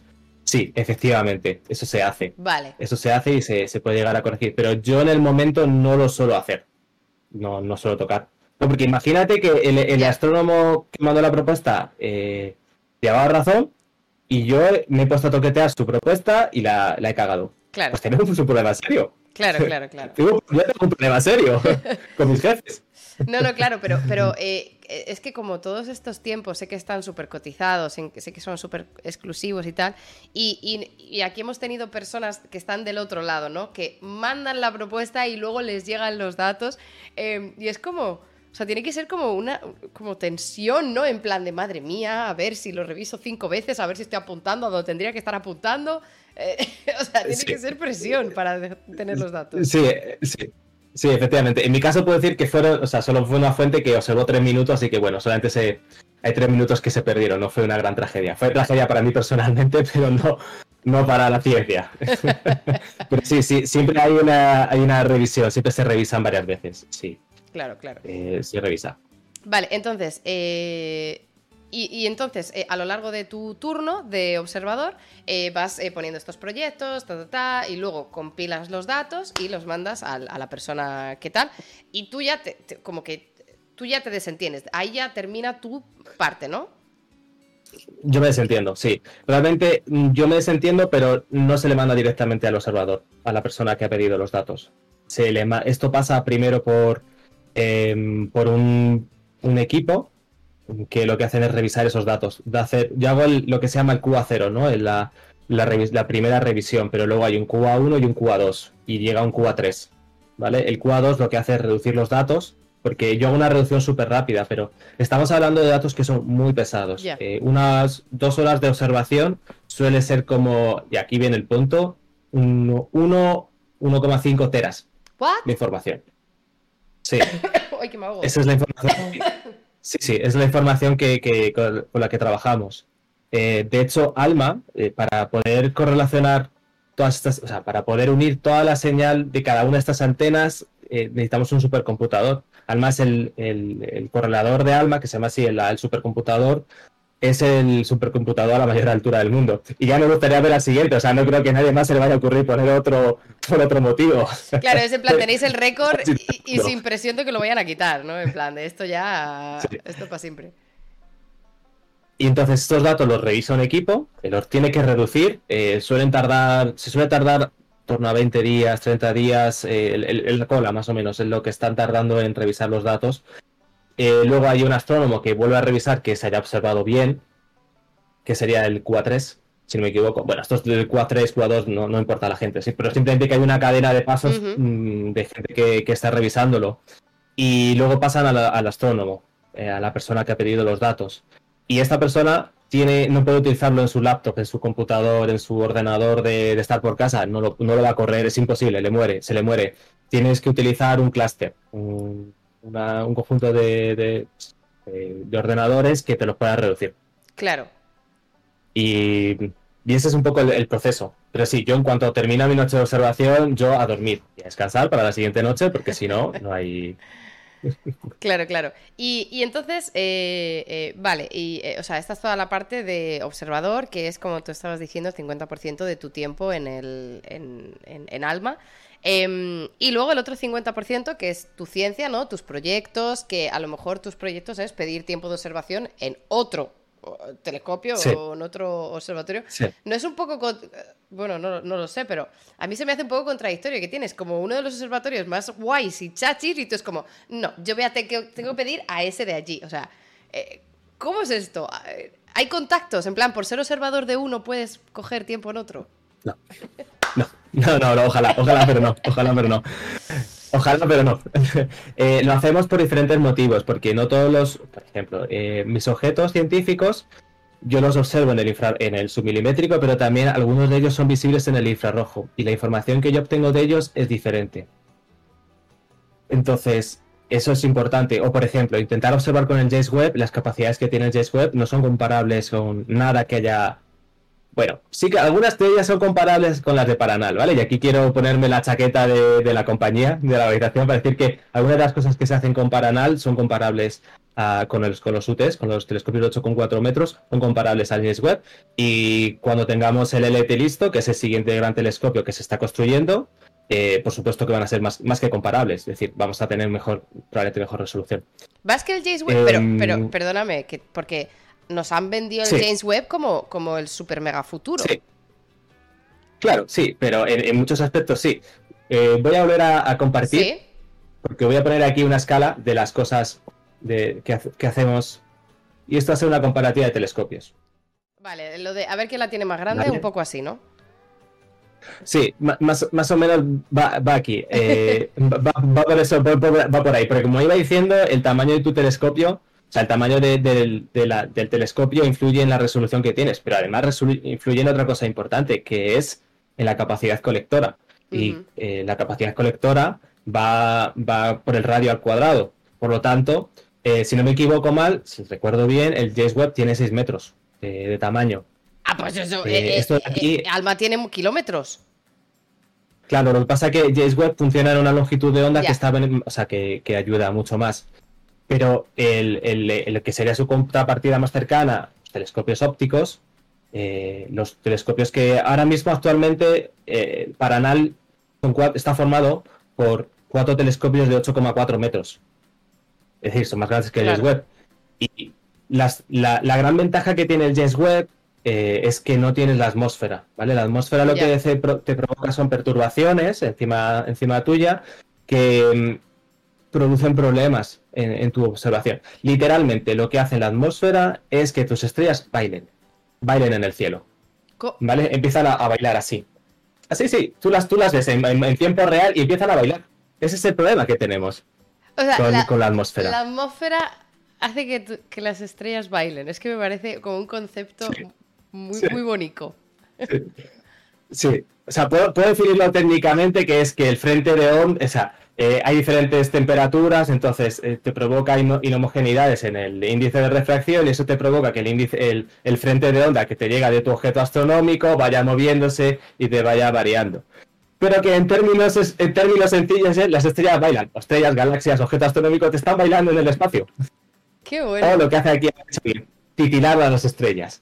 Y aquí está el punto importante. Tenemos una técnica que es consiste en óptica adaptativa y óptica activa, que nos permite proyectamos un láser al cielo que nos crea una estrella artificial a 80 kilómetros en la atmósfera y sabemos cómo está variando la atmósfera. Nos dice en tiempo real cómo está variando la atmósfera. Entonces, un espejito se va moviendo a no, recuerdo exactamente cuánto, pero era una frecuencia muy alta. No sé si eran 300 veces, 400 veces por segundo. Entonces puede llegar a tener unas condiciones que son muy, muy comparables a las del espacio. Por eso es importante que se sigan haciendo telescopios en la Tierra y por eso es un problema toda la, la configuración de satélites de Elon Musk, porque nos va a complicar bastante seguir observando desde Tierra. No, Aquí o sea, eh, llevamos, no llevamos ni una hora, bueno, sí, llevamos ya una hora de charla y ya le ha caído un palo a Elon Musk. Eh, esto se veía venir, era inevitable, eh, ya ha llegado, perfecto. Sí, sí, obviamente, obviamente, o sea, Elon Musk está pasando de toda la comunidad astronómica diciéndole, señor Elon Musk, sus, sus satélites están reflejando mucho la luz de la luz y nos, nos, complica las observaciones. Tiene que hacer algo. Sí, sí, no os preocupes, voy a, voy a, voy a cambiar el color de los satélites, voy a pintarlos de negro. Señor, si los pinta de negro se le van a calentar. Efectivamente, se le calentaron y tuvieron que cambiar ese proyecto. Pero sí, sí, es, es, un problema, es un problema a nivel. Pero bueno, no quiero meterme, no quiero, ya, ya le he dado su palo correspondiente, luego podemos ver lo demás. Vamos a la parte importante, que es la construcción, la nueva generación de telescopios. Aquí tenemos varios de ellos. El mayor telescopio que hay ahora mismo en el óptico es el Gran Telescopio de Canarias, que es un 10,4 metros. Y está en Canarias y que por desgracia, para esta desgracia, no funciona como debería funcionar. ¿Por qué? Porque tenemos un Ferrari con el mantenimiento de un Renault. No, esto no se podía saber, en plan, de esto no, se, podía prever. Sí, ah. eh, el caso, en el caso de, por ejemplo, cualquier telescopio, o sea, cualquier... No, sirve solo con tener un telescopio que tiene gran capacidades, sino que tú tienes que poner instrumentos que estén al nivel de, ese telescopio. Se han construido instrumentos eh, para el Gran Tecan, como por ejemplo Megara, que lo construye la Universidad Complutense, que ha tenido un gran coste y que está permitiendo que la astronomía española de instrumentación astronómica, la comunidad de instrumentación astronómica española, avance mucho pero no es suficiente. Es decir, esos, esos instrumentos son relativamente baratos. Hoy en día los instrumentos que están llegando a Paranal suelen costar 10, 15 millones de euros y llevan muchos años, mucha gente que está detrás de ellos y que, y claro, son revolucionarios, están, están avanzando nuestro conocimiento científico, nuestro conocimiento astronómico más allá de lo que, de lo que, de lo que tenemos. Y además siguen llegando. Entonces, eh, como decía, este es el 10,4 metros, el telescopio de, Canarias. Hay dos, los siguientes serían los Keck, que son dos telescopios en, en Hawái de 10 metros y por debajo estarían principalmente los, los cuatro telescopios de Paranal. Además, hay una infinidad de telescopios que tienen menos tamaño. Los Magellan, que están aquí en Chile, que tienen 6 metros, eh, etcétera. Lo siguiente, la siguiente generación de telescopios que se están haciendo son principalmente tres. Dos de ellos van a estar, van a estar en Chile. El tercero iba a estar en Hawái. Ha habido problemas mmm, con la comunidad del país. Se ha postulado Canarias para que se construya. Todavía no se sabe muy bien lo que va a pasar. Ese telescopio es el 30 Meter Telescope, que veis aquí, ¿vale? Ajá. Eh, que tiene un tamaño considerable. El otro es el, el otro que me está diciendo que se construye en Chile, es el GMT, ¿vale? Es el Giant Magellan Telescope, que si no me equivoco va a tener un tamaño de 28, 28 metros. Ajá. O Pero sea, el que eh, Sí, 28 metros, el otro tiene 30, o a lo mejor era 24, estoy hablando de memoria, Vale, ¿eh? o sea, que no me que no me que no me gente, que no me mate la gente, Nada, que se sea muy acepta, que se muy mucho con los datos. El, el 30 meters no está totalmente financiado, si no me equivoco, o sea, no, no está, no ni siquiera se ha empezado a construir. O sea, ni siquiera sabemos dónde se van a construir. Eh, efectivamente, sí, como están preguntando por aquí, eh, si no me equivoco, todos estos telescopios son de espejos segmentados. Es decir, ya, no somos. El límite máximo suele ser 8 metros, que son los, los de Paranal, que son solamente un, un espejo. Y a partir de ahí no somos capaces de construir un espejo de 39 metros, que es lo que va a medir el ELT, el Extreme Large Telescope, que es el que tenemos puesto aquí, que es va a ser la joya de la corona de Al del Observatorio Europeo Austral, va a ser el, el telescopio más grande del mundo eh, que tiene el tamaño de un estadio de fútbol. Aquí veis una comparativa. Va a ser más grande que el Coliseo. ¿What? Es- sí, sí, es, es enorme. Es una estructura enorme, es un telescopio enorme. Eso es más grande que un campo de fútbol. O sea. O sea, Que un estadio. Sí. que un estudio. O sea, probablemente, vale. porque Yo, Bernabéu es, es enorme, yo, yo me imagino sí, o sea, que, que cuando esté construido esto eh, será ahí donde Ibai haga la velada eh, del año 6. Porque ya, o sea, si ya. ah, eh, eh, por, por tamaño, en plan, ya no hay. Si ya está llenando el Wanda Metropolitano, ya lo siguiente es el telescopio ese, que es más grande. Eh, Por favor, que se pongan en contacto con nosotros. Eh, aquí, te- aquí- aquí tenéis una comparativa, lo podéis, lo podéis ver, ¿vale? Tenéis el tamaño del Coliseo, como está estimado, y lo que está y, el- y el tamaño de- del LT. Eh, el LT está, se, se está construyendo, pero, o sea, decir que el, el forjado ya está, si no me equivoco, o se ha terminado ya, o se va a terminar ya la parte de cemento pura. Ajá. Eh, y el, el coste de el coste de este telescopio, si no me equivoco, eran 1.450 millones de euros. Pre- antes de la inflación. Ya no sé cómo, cómo está cómo está eso. Pero- es decir, eh, sí, No, eh, eh, perdona, es que estaba, eh, me he quedado con lo de los espejos segmentados porque habías dicho que no se puede, no, no sabemos construir espejos más grandes de 8 metros. sí, sí. O sea, tenemos un problema de, de peso. O sea, el, el, eh, los, telescopios, o sea, los espejos pesan. Son, son estructuras grandes eh, que tienen problemas asociados. O sea, es decir, no, tú tienes un espejo por lo general se compone por una lámina de, de cerodur, ¿vale? Es, un, es, un- es el compuesto, es un compuesto específico que te permite crear una superficie muy perfecta, porque necesitamos que, no, que sea lo menos irregular posible. En el caso de Alma, también eh, cada una de las antenas tiene precisión de micrómetros. La, curvatura tiene que ser casi, o sea, tiene que ser perfecta y que no haya irregularidades. Estas, estas estructuras de espejos son gruesas, tienen, tienen tamaños y además tenemos que tener en cuenta que nosotros estamos observando así, no hay mucho problema, pero si el telescopio lo giramos así, esto está creando tensiones dentro del espejo, esto está deformando literalmente el espejo, entonces tú tienes que empujarlo con pistones, con varios pistones, para que vuelva a recuperar tu forma es- eh, esférica, tu forma de... tu La curva, sí. que tenga su forma, eh, que tenga su curva. Entonces, si tú tuvieses una estructura de ese tamaño, sería, o sea, lo primero que sería casi imposible moverla sola, de una forma sola. Y que además se te deformaría. Vale. Y tendría, tendría asociadas un montón de, pues ya te digo, irregularidades, problemas. Y esto, como voy diciendo, bueno, un, un espejo astronómico está en el óptico, está compuesto de esta estructurita, ¿vale? Y luego encima lo que se hace es ponerle una capa, una capa de aluminio que refleje.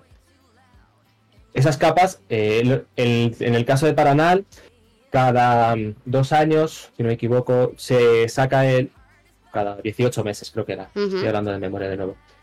Eh, se saca, la, se saca el, el- el espejo primario, se le lleva abajo de a, la- a una zona especial, se le quita eh, la capa de aluminio y se le vuelve a poner aluminio con presión.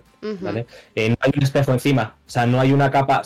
En el fondo, un, un espejo de los que nos miramos nosotros viene a ser más o menos lo mismo, ¿no? Que tenemos una capa física que lo está protegiendo, que es el, el cristal, una capa de aluminio y luego la parte de atrás.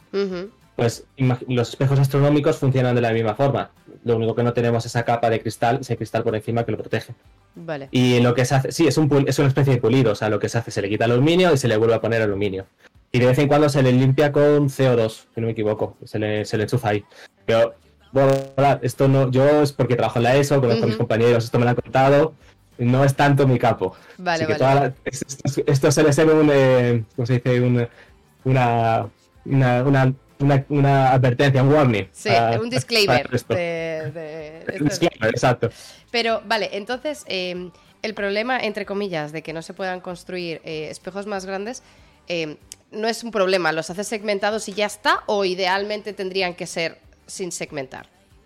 ¿O da igual? No, no hay problema con hacerlos segmentados, no, no perdemos nada. El, el- el GTC, el, el Gran Telescopio de Canarias, es segmentado. Es un- se hacen panales de abejas y se van poniendo todos unos, unos pegados con otros y tú haces, le haces la curva con ellos. En el caso de Paranal van a ser, no sé si son, uy, perdón, del LT van a ser 200 y pico, es un número grande de, de- espejos.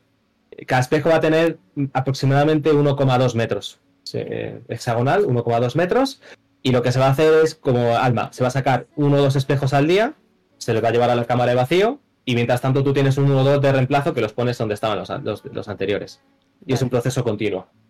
De todos los días ir limpi- limpiándolos. Vale, vale, vale. Y, y habías dicho que de los tres estos nuevos que, se, que iban a ser top, dos de ellos iban a estar en Chile y el otro todavía no se tiene la localización. Todavía no se sabe, sí. Ha, habido, ha sido eh, un tema súper político, com- muy complejo, eh, y no sabemos todavía qué va a pasar con ello. Porque ya digo, ha habido problemas. es- esto viene principalmente un- por un problema con la comunidad hawaiana y en los, y los dueños del territorio. Y, pero claro, eh, entiendo, o sea, em, en el caso de Chile, bueno, nos has explicado, ¿no? Eh, las ventajas que tendría o las ventajas que tiene Alma de, de condiciones climáticas, condiciones de, de- de altitud y tal. Em, me imagino que por eso también eh, eh, dos de esos los quieren poner en Chile o no estarían en ninguna zona parecida. Sí. No, sí, sí, exacto. Vale. Cuando, cuando nosotros ponemos un telescopio en tierra, necesitamos tres parámetros fundamentales. En el caso del óptico, ¿vale? En el caso del óptico infrarrojo. El primero es que necesitamos que esté en altura. Porque queremos evitar que las, las nubes estén Ujú. fastidiándote tus observaciones gran parte del tiempo.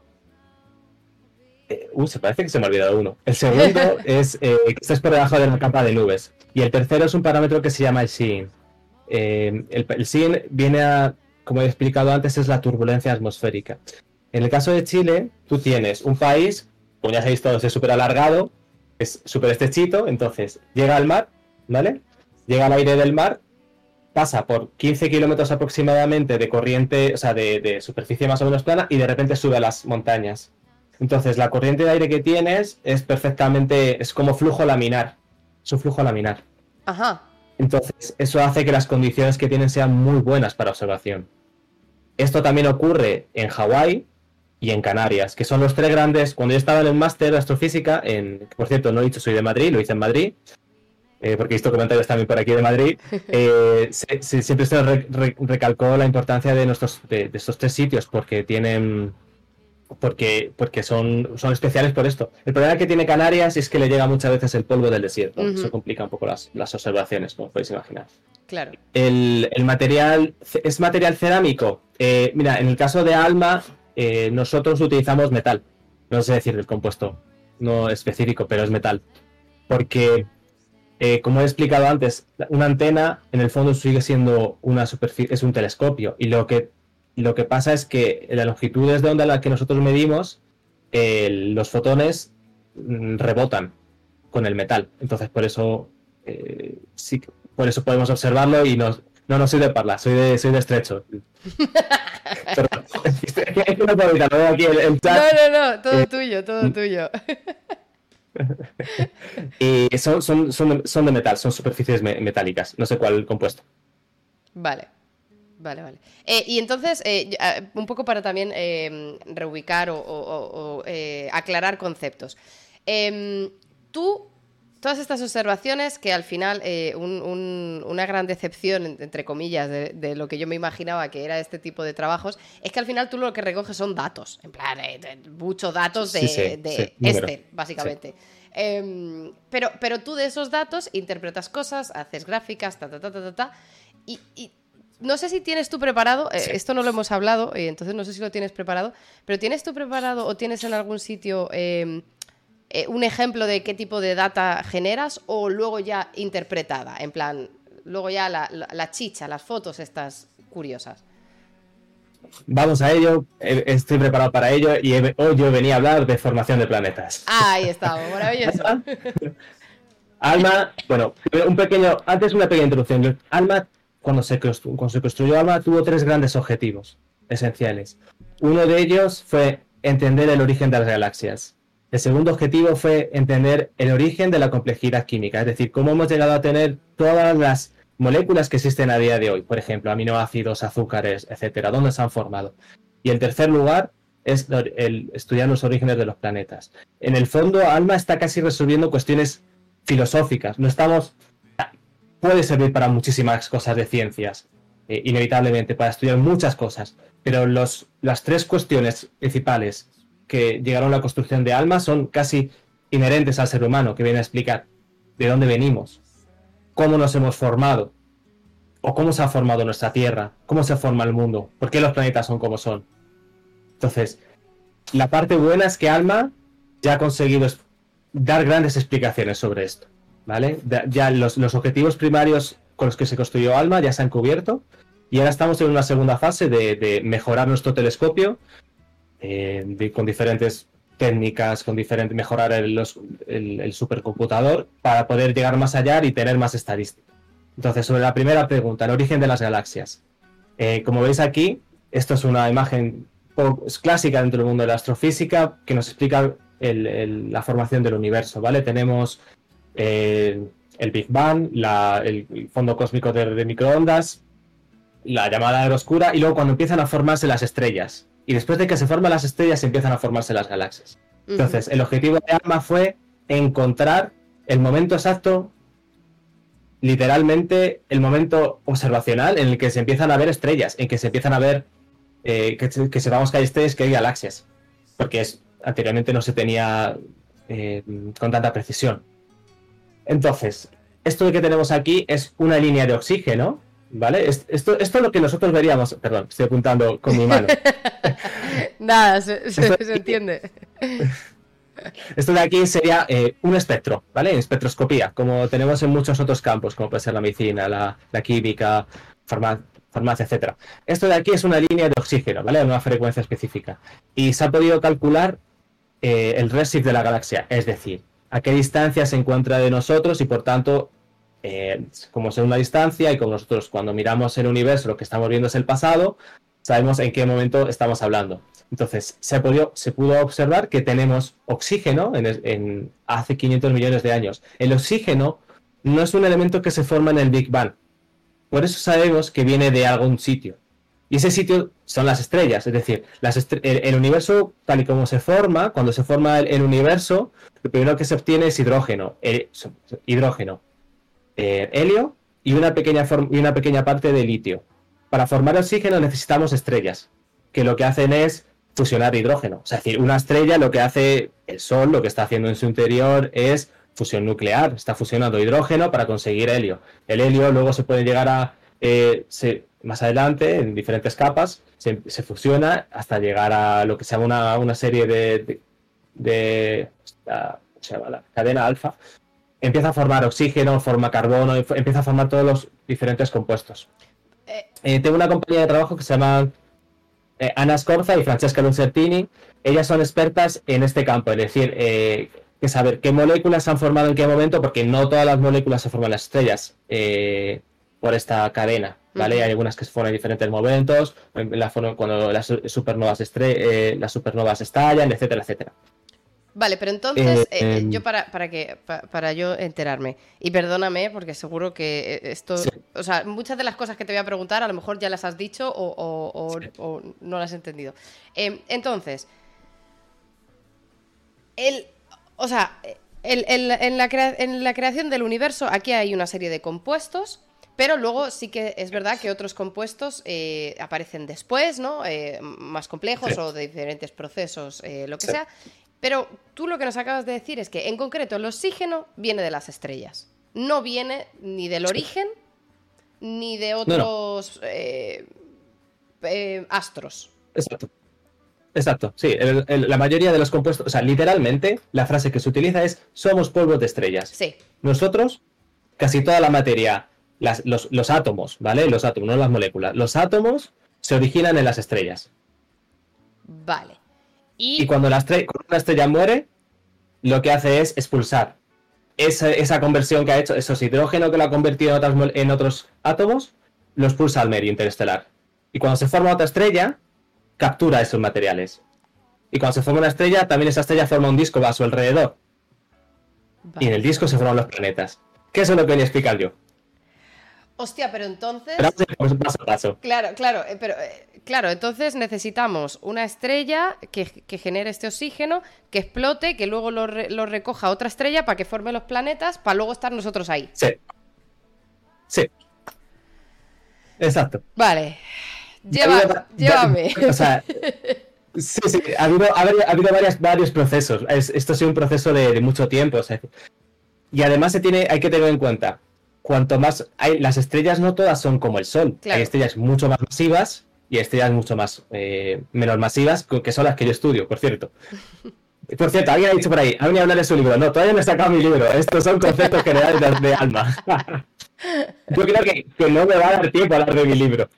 Vas a tener que invitar un día solo para hablar de mi ciencia, no para hablar de alma. Es que había muchas Entonces- preguntas, había muchas preguntas, ya lo siento. No, no, sí.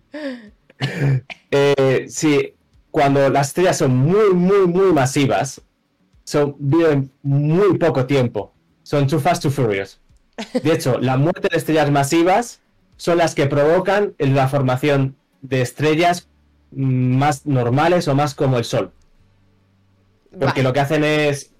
Esto esto no, no, no, no quería explicar esto porque era, se iba totalmente fuera del tópico. Pero bueno, la cosa es que cuando una estrella masiva muere, lo que hace es eh, grandes ondas de presión, vientos estelares, que lo que hacen es compactar el material que hay más alejado de la estrella. Y ese material al compactar puede empezar a formar una estrella Vale, de menor tamaño. claro, ¿Vale? pero entonces, eh, eh, ¿y, cómo se genera una estrella supermasiva de estas grandes? Eh, la respuesta, eso es un tema que no controlo del todo, ¿vale? Pero la respuesta sencilla es por gravedad, ¿vale? Eh, cuan- por el, el material en el medio interestelar, el medio interestelar es simplemente el- lo que nosotros consideramos en una galaxia, ¿vale? El, el polvo y gas. El Ujú. medio interestelar está formado por, por 99% de, de, de gas y 1% de polvo. Suelen ser los, los cifras. Eh, ese material, por gravedad, acaba apiñándose y llegas a tener, o sea, cuanto más grande se convierte, o sea, cuanto más masivo se convierte, no grande, empieza a formar más material. O sea, em- empieza a, perdón, cuanto más masiva es la estrella, más, ma- más material va, va acretando a su alrededor hasta que empiezas a tener una estrella masiva.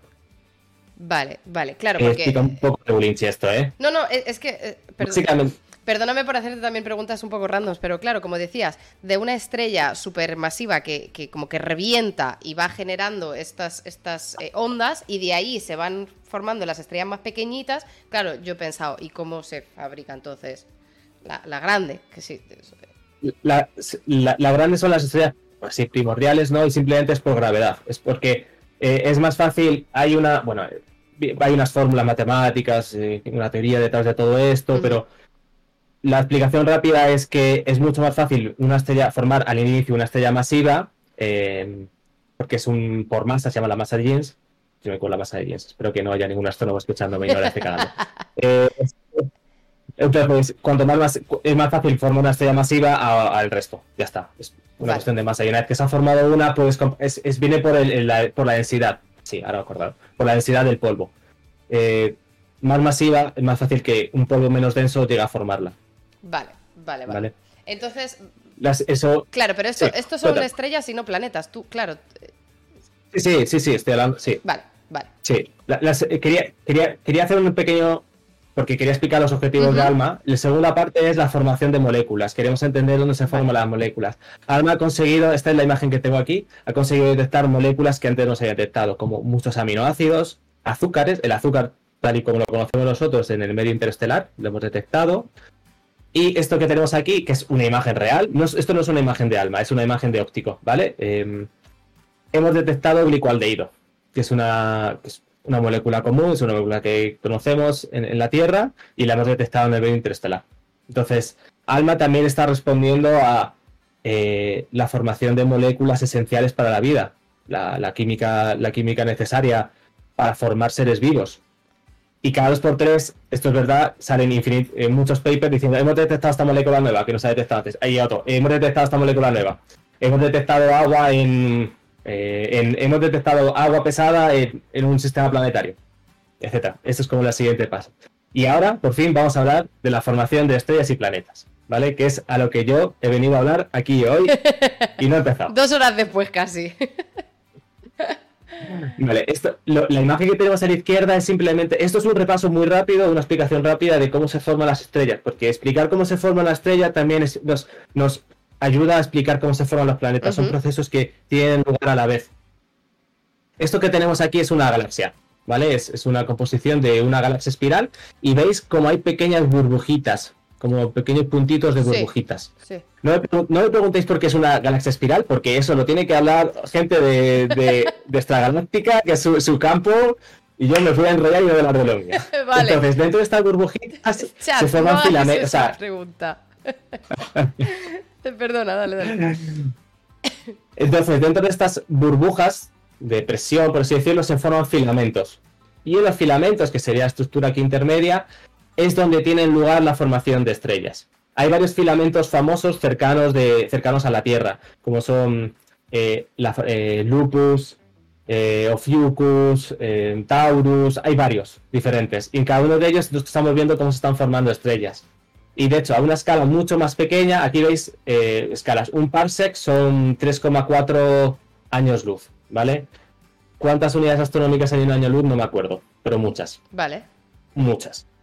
Entonces esto de aquí sería una, una, una estrella formando con un RIS, con, con perdón, una estrella formándose con un disco, ¿vale? Un poquito mejor explicado, lo tenemos aquí. Tenemos estas burbujas, estas shells, conchas, que cuando dos de ellas eh, interaccionan forman filamentos, que son estas estructuritas que, Ah, Vale. aquí, ¿vale? Entonces, estos filamentos, yendo un poquito más a ellos, es donde empiezan a formarse las estrellas. ¿Qué dices? Em, claro, solo en los filamentos, por la compresión de material, o sea, tú tienes material que está comprimiéndose, entonces ayudas a que se, sea más denso y pasado cierto nivel crítico de densidad, ¿vale? Es, es donde tú puedes empezar a formar, es donde se van a empezar a formar las estrellas. Entonces, ¿cómo se forma una estrella y cómo se forma un disco? ¿Cómo se forman los planetas? Como ya he dicho, viene unido. Lo primero que tenemos, y ahora voy a empezar a jugar un poquito con las manos, tenemos como una, una estructura esférica, que es de gas y polvo, que eh, ya empieza a ser gravitacionalmente, ya empieza a ser self, eh, autogra- autogravitacional, self-gravitant, sí. empieza a tener entidad propia gravitacionalmente, entonces empieza a colapsarse. Las- estas, estas estructuras esféricas, eh, al final, em, tienen un momento angular. Ese momento angular se tiene que conservar. Eso es una parte esencial. Entonces, se acaba formando un disco, ¿vale? Por este, por este tema del momento angular. Que es, que es lo que vemos aquí. Además, como tú formas un disco y el disco está rotando y, parte del material cae al interior, ¿vale? Eh, ahí se está formando una protoestrella. El material sigue cayendo. Esto es un proceso en el que el material cae de, lo que es la envoltura a formar una protoestrella, a formar un disco. Entonces, en ese proceso tienes que disipar por alguna forma el momento angular, que es lo que veríamos aquí, que es lo que forman los llamados jets o chorros o flujos y flujos moleculares, ¿vale? Entonces, lo que tenemos son una estructura de primero, una envoltura, ¿vale? En la que no nosotros no la vemos con el óptico, es imposible porque tenemos un montón de polvo que lo que está absorbiendo no la podemos ver. Se puede llegar a ver en el, en el submilimétrico y en el milimétrico. Luego pasamos a una estructura en la que tenemos un disco, envoltura alrededor y chorros, ¿vale? Chorros en, las direcciones axiales que están mandando, o sea, son súper, algunos de ellos son muy visibles, son muy espectaculares. Eh, para los, la gente que nos está viendo, les recomendaría buscar en Google HH212, que es uno, es uno famoso, en el que se puede ver esta estructura, la estructura de los chorros, eh, a gran distancia, además llegan a, distancias muy grandes. Y luego, con el tiempo, eh, toda esta envoltura a su alrededor acaba disipándose, los chorros son menos potentes y se forma un disco protoplanetario. Es lo que tendríamos en el siguiente paso. ¿vale? Un disco protoplanetario con planetas ya en su interior que sería la clase 2, clase 3. ¿Y, cómo, y, de dónde salen esos planetas? ¿De pronto? ¿Cómo, Vamos, a, vale. allá. Entonces, en un, disco, protoplanetario lo que tenemos es principalmente eh, polvo y gas, ¿vale? Hay un momento en que el polvo empieza a separarse en velocidad del, gas. Las moléculas de polvo, perdón, las, las partículas de polvo son pequeñas, son de tamaño de menos de una micra. Ese polvo con el tiempo empieza a formar, empieza a apilarse, empieza a sentir gravitación con otras partículas de polvo, empieza a, juntarse. Nosotros con ALMA podemos ver eh, estas, partículas de polvo, ¿vale? De tamaño milimétrico. Eh, es, es súper esencial, es, como para lo, bueno de ALMA. Que, se me ha olvidado decir ALMA. ALMA observamos a las temperaturas súper frías. Observamos a 10 Kelvin, 50 Kelvin. Son las temperaturas aproximadamente en las que están moviéndose estos discos, ¿vale? Las partes externas de los discos. Entonces, como iba diciendo, estas partículas empiezan a juntarse, dejan de estar como en las partes más arriba del disco, llegan a lo que sería el, plano medio, porque los discos tienen esta estructura así como flare, como sé cómo definirla, pero como se ve aquí, como esta idea, ¿no? Que, que tienen ver, tengo una imagen un poquito más adelante que Esto de aquí. Has pasado imágenes muy chulas. sí, vamos a ir a ellas, vamos a ellas. Eh, ay, no ha pasado, no, la veo. A ver, a ver si. Ahí está, vale. Los discos tienen esta forma que es un flare, no sé cómo definirla.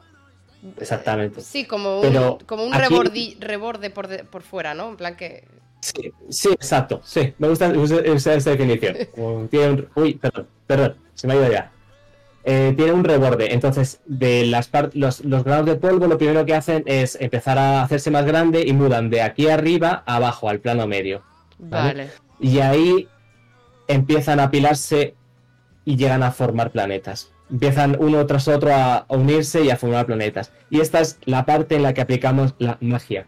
Porque no lo sabemos todo. es decir, es un campo que está eh, evolucionando y el paso de tenemos moléculas, o sea, partículas grandes de tamaño de centímetros a planetas, mm, estamos trabajando en ello. estamos, trabajando, en ello. Eh, pero entonces, pero vamos a ver, vamos a ver. Claro, es que, o sea, entiendo las, densidades, eh, componentes gravitacionales, eh, que haya zonas donde se concentran unas cosas, zonas otras, por, fenómenos físicos. O sea, entiendo que puedan ocurrir cosas con justificación físico-química que yo no comprendo. E, esto te lo compro. Pero, quiero decir, un planeta es muy complejo y, son, y son, diferentes. Eh, eh, ¿Por qué se juntan, se forman diferentes? O sea, a mí se me, se me ocurre que lo más intuitivo es que sea un batiburrillo homogéneo y todos los planetas sean iguales eh, de, todo, de todo lo que hay ahí, ¿no? ¿Por, por qué se diferencian? pues todavía, todavía no he pasado a la, parte peor, que es mostrarte los diferentes tipos de planetas que conocemos. Que no son, o sea, el sistema solar es bastante rarito. Dentro de lo que, dentro de los planetas que conocemos en el mundo, o sea, en el, espacio, el sistema solar es bastante rarete. Eh, ¿Por qué se pasa esto? Bueno, hay, hay diferentes. Los planetas también migran de posición, los planetas pueden sufrir eh, diferentes cosas. Eh, por ejemplo, la Tierra. Eh, la Tierra no tiene, o sea, tiene, no tiene una atmósfera de hidrógeno y helio, ¿vale? Como sí que tiene Júpiter, Saturno, los planetas masivos, tienen atmósferas de hidrógeno y helio porque fueron barridas en, la formación de la Tierra. en los, estadios iniciales fueron barridas y además la Tierra no tiene suficiente masa como para evitar que el hidrógeno y el helio escapen. De hecho, ese es de los. Ahí, esto es, esto es un off topic que le va a volar la cabeza a la gente. Niños, no compréis globos de helio. El helio es súper valioso, súper escaso en la Tierra y lo necesitamos para hacer ciencia. Y el helio se escapa, ¿vale? El helio se escapa cuando, cuando el globito sale de la atmósfera y acaba desinflado ese helio, ese helio se va al espacio y lo perdemos. Eh, ha encantado este, este momento random de eh, niños, no hay helio para eh, no hay helio para todos. Em, el helio es un superconductor necesitado para hacer ciencia. Claro, mira, dice Pedrosa, un profesor mío tiene millones invertidos en helio en bolsa. Esto, esto sube, ¿no? Esto solo, solo, se, solo se, se revaloriza. Em, claro, dice, si salen baratísimos, dice Fer. Deberían de ser más caros los, los eh, globos de helio de las ferias. Em, vale, entonces, claro, eh, eh, claro, entiendo que incluso cuando un planeta ya está formado, pueden ocurrir diferentes procesos, va evolucionando y van cambiando las condiciones. O sea, claro, entiendo que la formación de un planeta en un punto puede variar. Pero incluso en, o sea, en, el en el punto de partida ya son diferentes.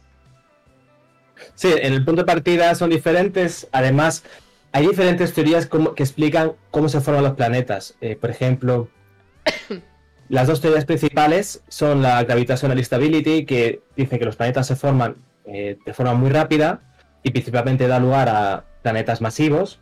Y la otra es la coral accretion, que lo que hace es eh, voy a dejarlo así, coral accretion, que lo que hace es formar planetas terrestres principalmente, o planetas rocosos, y que va poco a poco, ¿vale? Que sería más esta parte que he explicado de partículas se van juntando con partículas poco a poco y acaban formándose. Eh, además, como iba explicando, bueno, esta es otra imagen, ¿vale? Que, son lo más específica de... Así, se mueve. Eh, tenemos una nebulosa arriba, que es como todo el gas que está formado. Luego tenemos esta fase en la que tenemos una estrella, que nosotros ya vemos, un disco protoplanetario alrededor, con cositas, y luego tenemos el sistema planetario. Y esta es, este es, esto es lo que nos hace, lo que surge toda nuestra ciencia. Es decir, nosotros somos capaces de ver cuando está formando la estrella y un sistema planetario. Porque hemos visto más de 5.000 exoplanetas. ¿Qué pasa en el medio? ¿Cómo se están formando esos planetas? Claro. Hay una fase y hay una imagen. Sí, dime. No, no, claro, eh, eh, es que eh, como ya hemos tenido a varias personas que, que estudian el cosmos, Em, yo siempre preguntaba o siempre decía, pero ¿y cómo ves esto? Y muchas veces me contestaban, que no sé si ves tu caso también, en plan de, bueno, es que mirando, mirando, mirando, acabas viendo todas las fases, las juntas, y es como, pues ahí tienes el collage y la línea temporal. Pero si, si cada formación depende, ¿no? Cada planeta se forma diferente, cada... si hay como muchos elementos diferentes, ¿cómo puedes sacar la constante de miles de fotos en miles de contextos diferentes? Bueno, estamos poco a poco en ello porque el, número de discos, o sea, y esta es la parte muy importante, Alma ha sido revolucionaria. Alma, antes de Alma, no éramos capaces de ver más allá de un blog plano, ¿vale? Un disco plano, sin estructuras y sin nada en su interior. Entonces, ahora poco a poco lo estamos haciendo y estamos empezando a estudiar las diferentes fases, hacer como estas imágenes. Em, quería, antes de pasar a, mostraros esa imagen tan bonita que estáis esperando, quería mostraros esta otra. No, es esta. Que esto es una imagen artística de cómo el material cae a la estrella del disco, siguen las líneas de campo y llegan cayendo hacia la estrella. Y esto alimenta a la estrella. Poco a poco. O sea, bueno, son, las cantidades no son principales. Pero de, material. No es, una, no es, no, es, que la estrella vaya a aumentar un 50% de su masa en, del disco, ¿no? Pero sí que sigue cayendo material. Y es espectacular. Y de hecho esto lo, vemos, de hecho fue mi primer trabajo, lo primero que empecé en astronomía, es estudiar la creación eh, de una enana marrón, que es un poco similar a esto. y ahora voy con la imagen que esperábamos. Esto es lo que cambió Alma.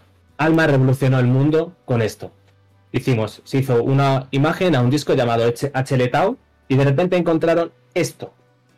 Un, objeto principal con un montón de anillos y espacios vacíos en su interior que nadie esperaba. Nadie esperaba que íbamos a tener esto. O sea, porque lo que veníamos, veíamos anteriormente, antes de la llegada de Alma, era una imagen plana. Un disco y ya está, no había nada en su interior. Y de repente obtienes la primera imagen y tienes esto. Que podemos definirlo un poquito mejor. Tenemos pues estos gaps, esos anillos, que eh, yo no estaba en Alma eh, cuando esto se hizo, esta imagen que fue del 2013, pero conozco a la gente que estaba aquí, de hecho mi directora de tesis, eh, Iciar de Gregorio, em, estaba en, Alma en ese momento, literalmente me han dicho, es que no teníamos ni idea de, cómo interpretarlo, es que no sabíamos qué estaba pasando ahí, porque todas estas teorías de cómo se forman los planetas se fueron al traste. Me encanta. Fue nuevo, fue nuevo, fue revolucionario. O sea, Alma cambió nuestra concepción de cómo se forman los planetas. Y de hecho, eso que está viendo, esa imagen que he visto ahí, lo podemos ver, o sea, es que ni siquiera estamos llegando al sistema solar. O sea, el tamaño del sistema solar está aún más embebido, está más pequeño. Hostia, esa es la escala. ¡Oh, qué grande es! Esa es la escala. O sea, los discos son muy grandes, mucho más grandes.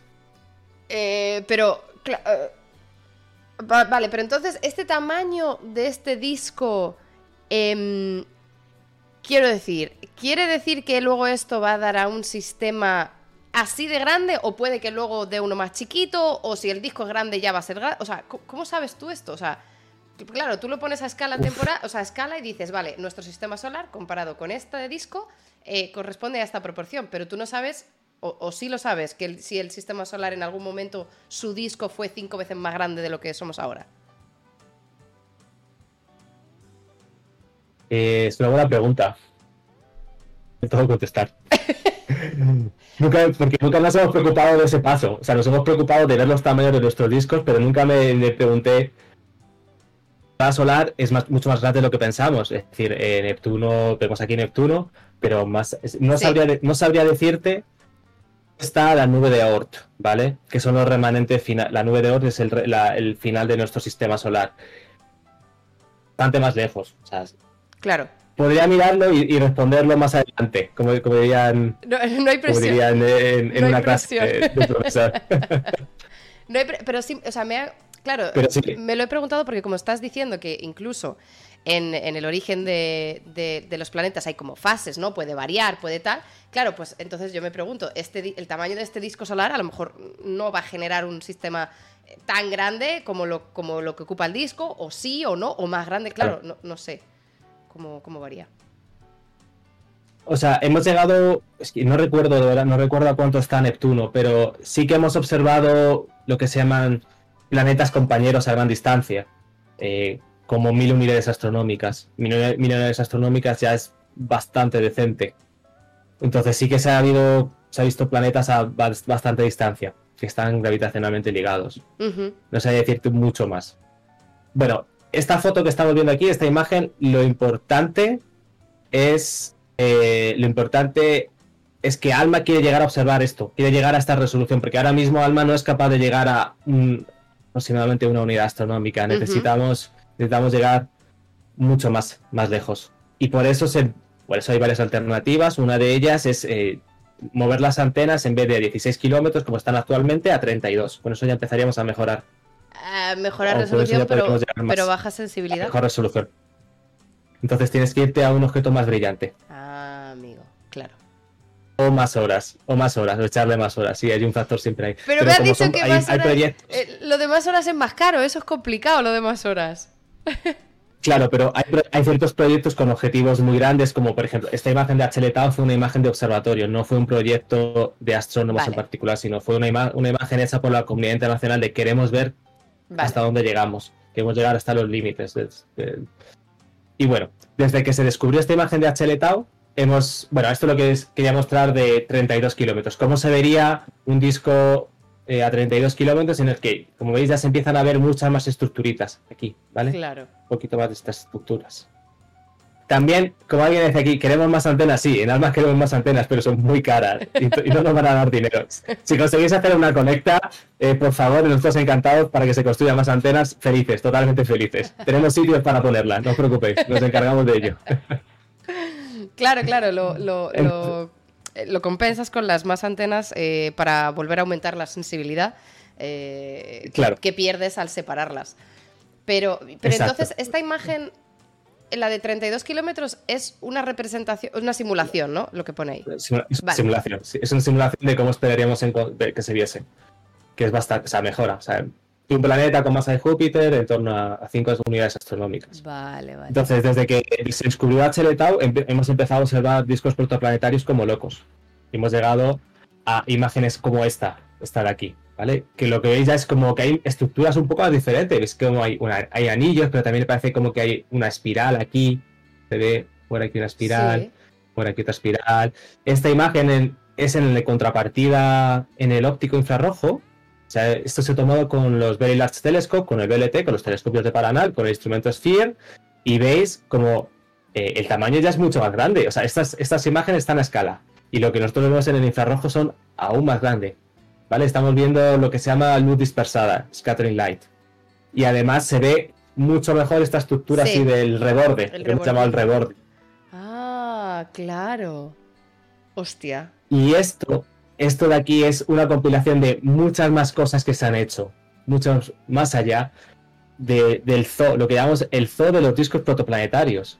Porque la, pregunta que está en el aire y que no hemos no sé, que no hemos hecho todavía es, vale, ¿y qué está provocando todas estas estructuras? ¿Qué provoca estos anillos, espirales, eh, zonas en las que hay mayores mayor, como por ejemplo aquí, que se ve como lo que se llama un crescent, no sé cómo traducirlo, como una zona más, más brillante. Eh, esto lo forma un planeta, esto lo forma una estrella que esté al lado. Hay, varias, hay bastantes teorías que pueden explicar todo este tipo de estructuras, ¿vale? Una de ellas es que un planeta, los planetas son los que están formándolas. Y de hecho esto fue esencial. Cuando empezamos a ver, eh, esto fue el DISAP, esto de 2018, fue también revolucionario. Fue un programa científico, involucró a muchos investigadores del mundo, que fue espectacular, porque nos empezó a mostrar que los, no solamente HL Tau que, tenía, que habíamos visto era, tenía esa forma espectacular, sino que además cada disco protoplanetario tenía una forma diferente. Totalmente. Claro, y, entonces una de las teorías Perdona, eh, eh, claro, entonces si tú empiezas a mirar, dices, vale, podemos tener mucha más resolución, podemos ver más a detalle, que hay zonas, que no es en plan un disco o tal, eh, y entonces empiezas a ver variantes. Y tú puedes ver las moléculas que, componen eso. Y, sí. ¿Hay algo ahí en plan de, pues esto está rico en lo que sea o rico en otra molécula?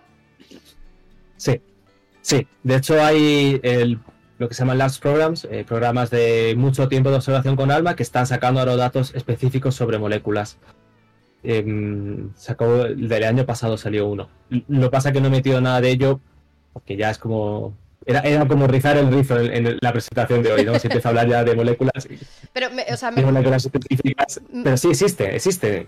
Eh, me lo pregunto porque como estás diciendo de qué teoría, o sea, qué genera estas formas, ¿no? ¿Qué genera estas estructuras? Porque algunos tienen eh, una zona más tal, o sea, eh, claro, yo he pensado, pues a lo mejor por la composición, porque igual que no en todas las zonas está la misma composición de moléculas, el mismo polvo, a lo mejor eh, si, si está generado por una estrella supermasiva determinada, claro, me imagino que todo eso condiciona el tipo de disco gravitacional que, se genera. Em, y eso determina qué planetas va a generar también.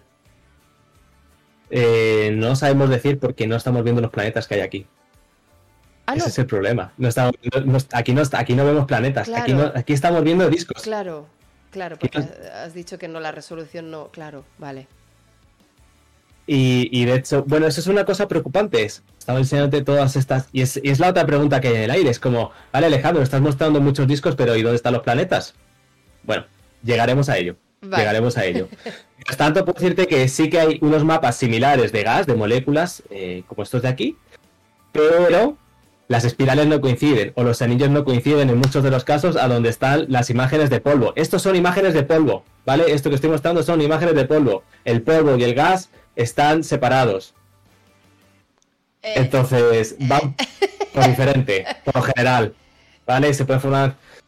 Eh, sí, Sí, que es un poco loco. Pero entonces, o sea, claro, entonces tú tienes una imagen del polvo, del disco, luego tienes una imagen del gas de composición por moléculas. Y cuando tú haces un overlap, no coincide. O sea, no es. Claro, cada uno va por lo suyo. Y, además te olvidas de esto, que cuando tenemos la imagen en el óptico infrarrojo, va por su cuenta, sí. Entonces tienes que leer entre líneas, tienes que ver lo que está pasando.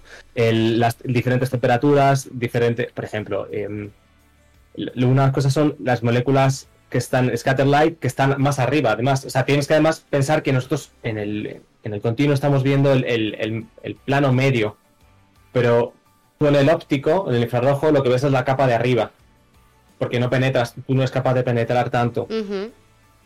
Además, el gas va por. El, gas está más retrasado a, lo que. A los estudios de gas están dando ese lugar ahora, porque llevan más tiempo a observar. ¿Vale? Entonces, de aquí a unos años empezará a desarrollarse. Hay, hay grandes grupos que lo están haciendo. Por ejemplo, en Chile está Viviana Guzmán, que fue, también perteneció a Alma y que está haciendo estudios de este tipo. O una compañera mía que va a estar, bueno, una, futura compañera mía, Elizabeth Arthur de la Villerma, que también se va a encargar de, esto. Estoy haciendo un poco de, spoiler de nombres o de spamming de nombres. No, es importante, problema es importante recalcar, además recalcar que hay muchísimas astrónomas eh, trabajando en, este, en estos aspectos que son súper interesantes.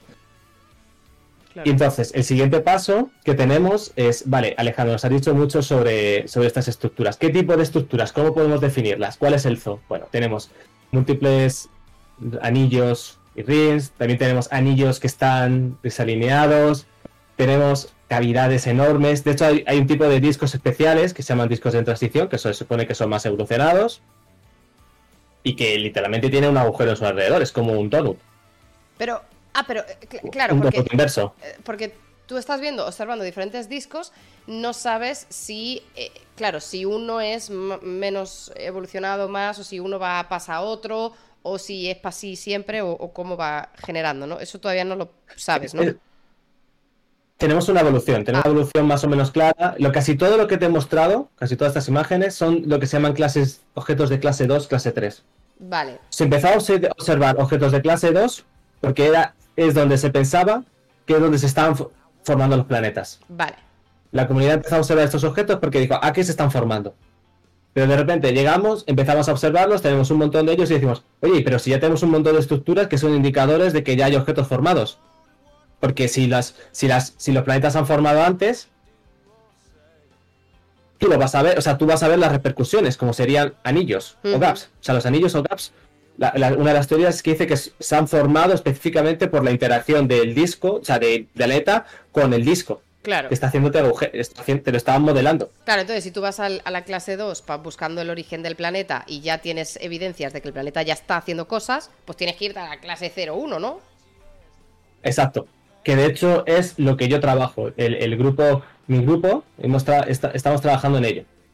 Estamos trabajando en, y vamos a publicar eh, nuestro, nuestro programa. Bueno, ya, ya, se ha ya se ha aceptado un paper y estamos eh, enviando a la revista los siguientes. Entonces esperamos que los próximos 3-4 meses estén todos publicados y podamos mostrar lo que, lo que hemos visto. O sea, podemos entender un poquito mejor. Em, dentro de este zoo que estaba explicando, eh, tenemos un montón de estructuras, eh, espirales. Eh, hay varios tipos de espirales. También tenemos lo que se han descubierto hace 2-3 años, que son tres, antes de la pandemia, justo antes de la pandemia, streams, que son material de la envoltura cayendo al disco. Estamos viéndolo. Antes no, no se estaba viendo esto, simplemente teníamos una envoltura y nada más, no interpretábamos nada, nada de esto. Y hemos hablado de los tipos de planetas. Estos son los tipos. Estos son, estos son una imagen de todos los tipos de planetas detectados, formados, en objetos ya evolucionados, ¿vale? Eh, y son muy diferentes a lo que tenemos en la Tierra, o sea, perdón, el sistema planetario, porque tenemos aquí todo lo que serían tipo eh, Júpiters, ¿vale? Estos son Hot Júpiters. Hot Júpiter es un planeta como Júpiter, porque digo Júpiter, Júpiter. Son Júpiters, son planetas como de la masa de Júpiter, pero que están muy cerca de su estrella anfitriona. Estamos hablando de periodos de 10 días, o sea, periodos de un día, periodos de 10 días. Luego los tenemos, esos que los Wet, Wet Jupiter, eh, wet, no, Wet Giants. Y los eh, Cold, Giants, ¿no? Y luego tenemos las supertierras, las supertierras que son del tamaño, si no me equivoco, eran 10 veces la masa de la Tierra. Que ya son terrestres, que es lo, lo, importante. Aquí estos son planetas todos gaseosos, mientras tanto ya tenemos planetas terrestres. Sí, tenemos que explicar todo este zoo. Pero, claro. que explicar todo este de planetas y, estamos en ello. O sea, es decir, estamos intentando entender cómo se forman. ni siquiera estamos intentando entender cómo se forman todos los tipos de planetas. Porque, bueno, aparte ya podríamos tener teorías. En función de, de cuando, cuando veamos dónde se están formando, podemos entender, eh, la- en función de la posición y la edad, el tipo de planetas o si es lo que te decía, una teoría o la otra. Y entonces, el elefante en la habitación. Eh, Alejandro, estas imágenes perfectas. Hay más de. Tenemos más de 100 discos protoplanetarios con subestructuras. eh, ¿Y los planetas? Porque vosotros queréis ver dónde están los planetas. O sea, vosotros queréis ver el planeta formándose. Bueno, tenemos una- un objeto que es PDS-70 en el que hemos visto planetas formándose. Que es esta imagen de aquí. Maravilloso. Do- Vale, ahora me tienes que decir dónde está el planeta. Mira, este de aquí, este puntito de aquí, ¿Sí? No solo es un planeta, sino que se ha podido detectar una luna formándose a su alrededor. O sea, Hemos visto el disco alrededor del planeta y además como un satélite que se está formando. ¿en serio? O sea, ¿es ese puntito un poco más intenso abajo? Este- sí, este puntito de aquí, este de aquí, a la derecha. Ese es el No sé si planeta. Se ve, se ve mi... Sí, sí, sí. Se sí. ve mi... No sé si... Ese es el planeta. Aquí, y hay el, un planeta. y el- Hay varios, hay varios aquí. Ah, vale, hay varios. Ah, vale. Hay varios. sí. ¿Vale? Aquí, aquí se ven un poquito mejor este- en estas imágenes. Además se han podido ver con tanto con Sphere, con, con en el óptico infrarrojo. Esto es infrarrojo. Tanto con el infrarrojo como esto de aquí, H alfa. H alfa es un medidor de acreción, ¿vale? Es hidrógeno eh, y excitado de toda, que sa- o sea, de la forma que cuando está excitado H alfa, sabemos que está acretando, está cayendo a, eh, emitiendo en, forma de acreción. Entonces lo vemos eh, como un disco, o sea, es decir, estamos viendo un planeta formándose con un disco a su alrededor, un disco de, alrededor del planeta. Eso es lo que es interesante, porque si viésemos un planeta formado pero no hay un disco, bueno, interesante, pero no tanto. Y luego con ALMA lo hemos podido comprobar, ¿vale? Aquí. Eh, un poquito mejor. Esta, a lo mejor estas no son las mejores imágenes, este es PDS-70, ese puntito de aquí. La flecha no está del todo bien. Sí, vale. Ese es el. Entonces, estas son las. Este de aquí, este puntito. Y luego el PDST ven, el B no sé dónde está. Tendría que estar por ahí, no se ve. Creo que hay, imágenes mejores que se podrían buscar y en los que lo, se demuestra que está, que está en su interior. Pero entonces. Y este- Esto es dentro de- del, del disco protoplanetario, Sí, una región Sí. donde se está formando un planeta con su propio disco. sí. O sea, sí, claro. Claro, el, disco tiene, o sea, lo- los planetas tienen que seguir, siguen manteniendo un disco y siguen adquiriendo material poco a poco de él. siguen acretando material. Acretar creo que es una palabra que el diccionario español no lo ha recogido, pero nosotros lo, lo hemos traducido en espa- eh, así tranquilamente siempre. Pero, Sí, es entendemos, entendemos porque hemos tenido ya varios astrónomos, así que so- estamos familiarizados con la- el palabra acretar, aunque, aunque no exista. Eh, vale, entonces, claro. Y por eso, entonces, hay zonas en esos discos en los que hay estos huecos. Porque hay. Podría ser, sí. Sí, podría ser que el planeta, al- en su interacción con el disco, esté haciendo resonancia y esté limpiando el material. Vale, vale. Entonces, sí. Me, me estás- Eh. o sea, necesito eh, procesarlo, ¿eh? O sea, está. Estoy poco a poco. Eh, mira, hay una pregunta de Kike, dice, ¿pero entonces ese disco externo dará lugar a una galaxia entera? No, o sea, esto es un planeta, ¿no?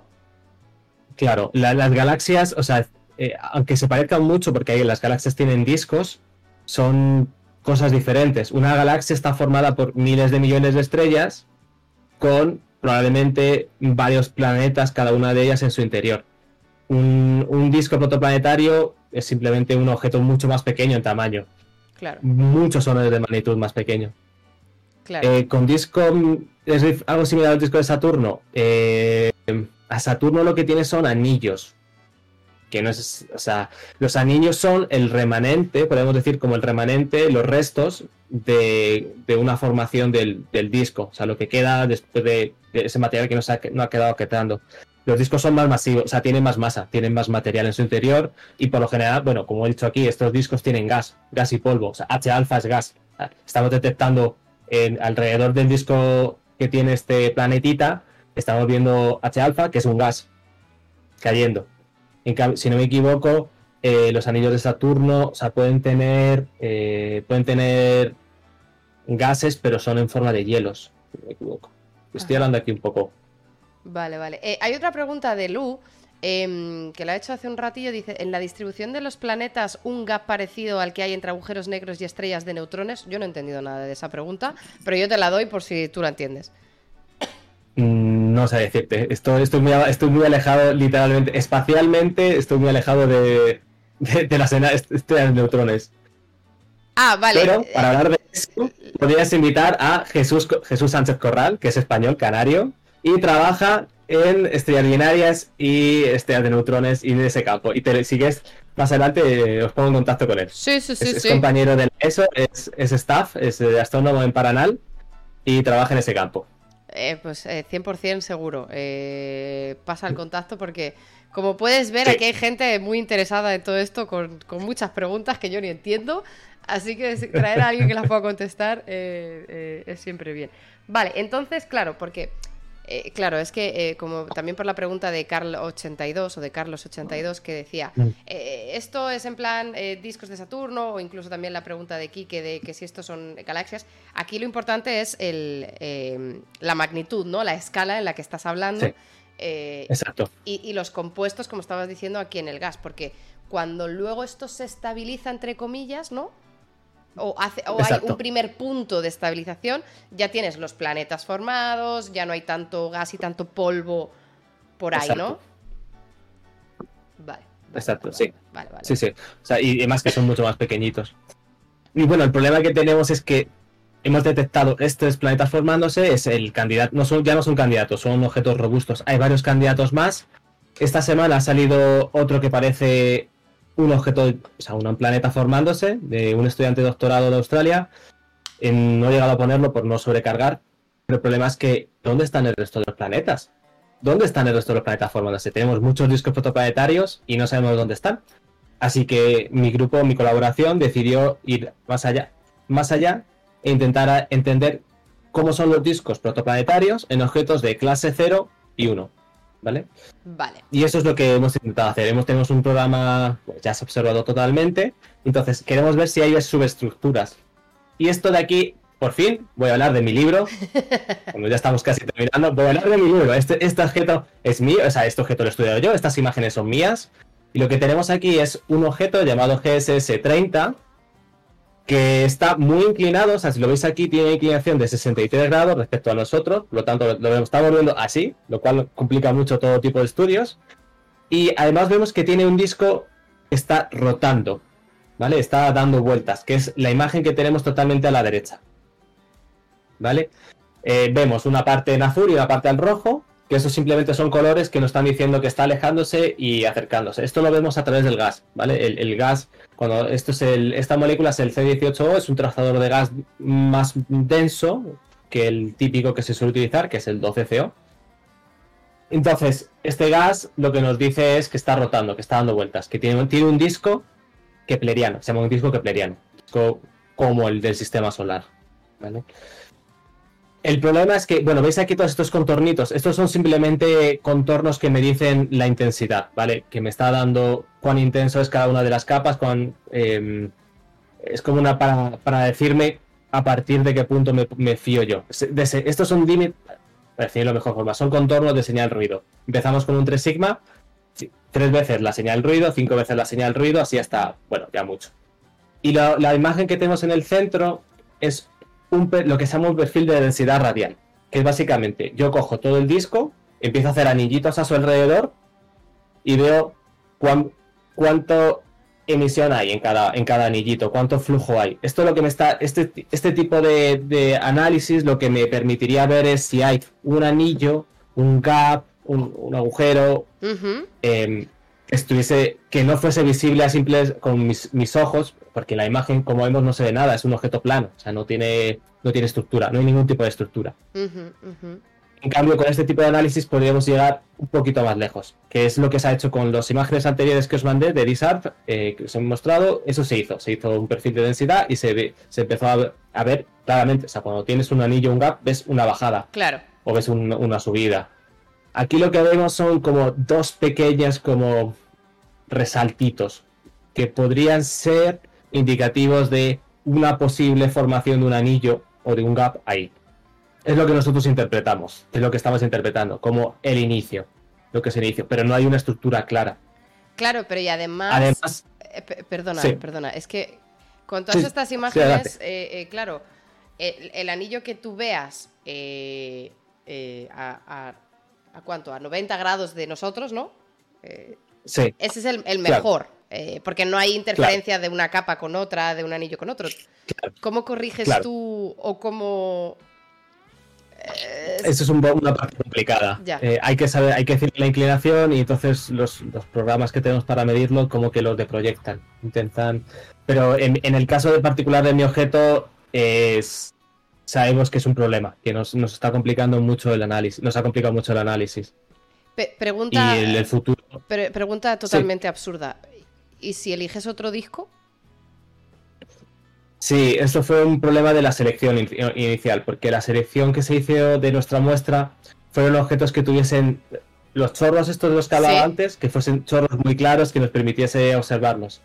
Y sí, tenemos chorros espectaculares. De hecho, ahora os voy a mostrar el chorro. Es esto. Estos son los chorros que yo veo. Son muy bonitos. ¿Vale? Esto que vemos aquí es el material. Eh, tenemos dos imágenes. Eh, vamos, voy a empezar por la imagen de la derecha. Ajá. Esto que tenemos aquí son los diferentes componentes del chorro. ¿Vale? Es el material que está saliendo del tanto al rojo, al rojo, el rojo y el azul simplemente nos dice es material que se está alejando en rojo, material que se está acercando a nosotros en azul, que es como una definición casi de astronomía. Eh, y además lo veo en dos a- a como dos estructuras diferentes. Veo una que es como más compactita y luego cuando estoy a- en otra región espacial, o sea, en otra región del espacio de velocidades, se empieza a abrir que es esto que se ve tan claro. Y aquí esta imagen final lo que tengo es una acumulación de ambas. Entonces, y por último, el disco que os he mostrado se ve aquí en verde. Claro. Este disco aquí está en verde. Que se ve, se ve un poquito más claro. O sea, para que os veáis una idea, o sea, cuando antes os decía que los chorros moleculares, los chorros y los flujos moleculares son mucho más grandes, Hostia, y tanto. los que, lo- que el disco se ven. Y este es, este es más, este es un objeto compacto, o sea, el chorro que estamos viendo es compacto. La, la mayoría de ellos llegan a distancias muy, muy grandes. Y claro, es, es muy bonito. Además, se dan estructuras que no se habían visto antes con anterioridad. O sea, en este objeto se veía como un chorro grande y ya está, pero no se veía como una diferenciación entre dos tipos de estructuras. Aquí en, en lo, otro, lo otro que tenemos es lo que se llamaría un mapa de canales. ¿vale? Es como una imagen Doppler de como nos la, nos la darían en un médico de por velocidades de nuestro objeto. Entonces vemos como poco a poco se va formando una estructura. Esto casi es como un chorro muy colimado. Empieza a hacerse más grande en velocidad hasta que se empieza a formar como una especie de V. Esa V va a una Y y, en los, y en estos, a partir de estos canales ya empieza a hacerse como vemos como otro tipo de estructura mucho más ancha, mucho más grande. Es como un flujo molecular que está arrastrando más material. Y de, de nuevo llegamos a esto de aquí, a estos canales del medio, que se ve muy emborronado, y eso es por la nube molecular. Nuestro objeto está en una nube molecular, Ajá. en una nube de formación, y esa nube de formación eh, también tiene gas. Entonces, yo cuando estamos a las velocidades en las que se está moviendo esa nube molecular, que suele ser, si no me equivoco, eran como 3 kilómetros por segundo, 4 kilómetros por segundo, lo que voy a ver es la nube molecular y no voy a poder ver mi objeto. Entonces ahí lo tengo emborronado. Y de nuevo, un poquito más adelante, empieza a verse el objeto formándose. Claro, entonces esta, esta compilación de imágenes son en el mismo punto las, las mismas estructuras viajando a diferentes velocidades. Exacto, exacto. Es un, exacto, es una imagen, es, espacialmente es lo mismo y lo que voy haciendo es como es, eh, rebanadas en velocidad Pero, ¿y tú? de una molécula. Esto, esto es el 12CO, es una molécula súper común. Eh, claro, entonces ahí... ¿Por qué algunas viajan más rápido que otro? que otras? Es, es material que ha sido eyectado, ha sido expulsado por el, por el disco. Entonces, eh, por eso tiene esa diferencia de velocidad. Porque el disco te lo ha expulsado, Ah, te, lo ha, lo ha ah. mandado a mucha. Vale, claro, por Eh, eso sé- eh, las, algunas zonas van a más velocidad, claro, porque ya están... con- Vale, vale, entiendo. Claro. Y de hecho pueden llegar hasta. O sea, estos son kilómetros por segundo, sin deproyectar.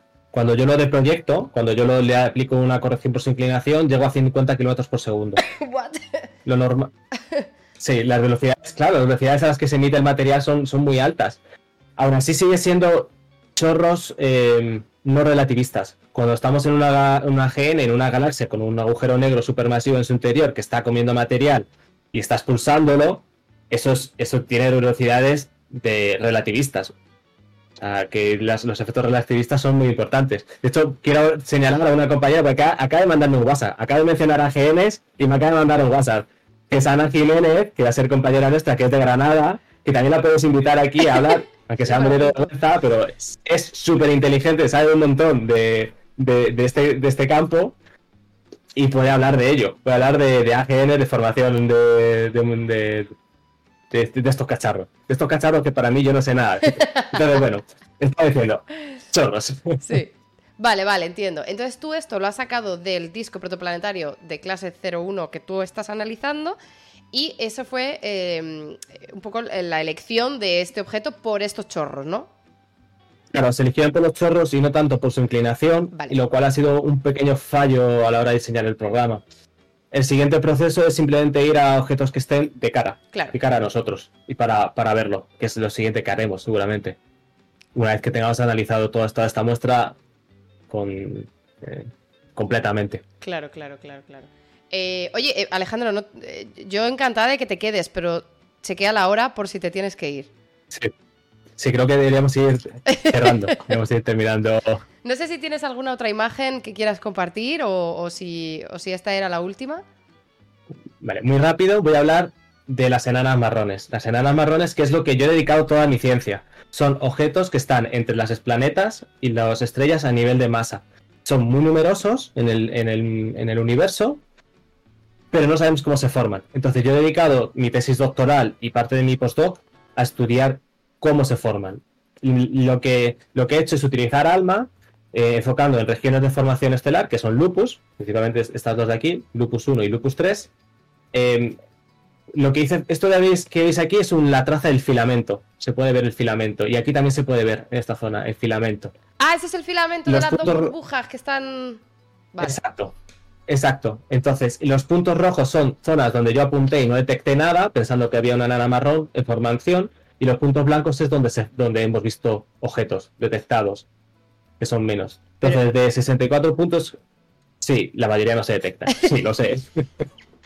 No, pero tío, claro, yo te iba a decir, pero está fuera del filamento, casi todas están fuera del filamento.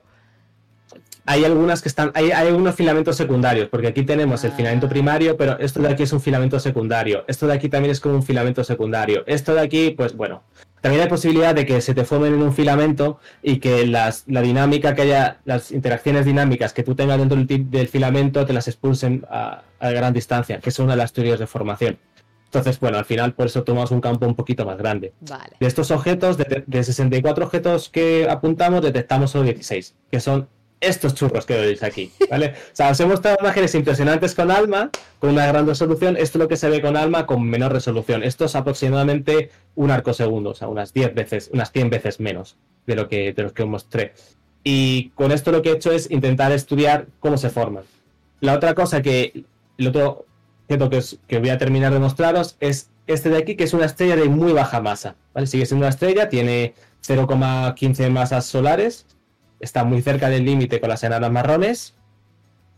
Y lo que detecté, lo que descubrí aquí es que tenía un flujo molecular. ¿vale? Este es, esto de aquí es un jet, un chorro óptico, y esto de aquí es el flujo molecular que hay a su alrededor. O sea, literalmente lo que tenemos es un jet, un chorro, y alrededor el flujo molecular que está limpiando el material de la envoltura. Lo está, lo está eliminando. Ajá. Y por último, he visto aquí, es, es verdad que las enanas marrones son las estrellas más longevas que existen. Bueno, las enanas marrones no son estrellas, son abortos de estrellas, por definición. Ajá. Son objetos, pero, pero, aún así, cuando el universo desaparezca, pues si, si se las teorías del universo de, enfriamiento del universo, las, enanas marrones las- seguirán ahí todavía. Seguirán existiendo. Pero sí, pero si, pero si desaparece, ¿cómo van a seguir existiendo?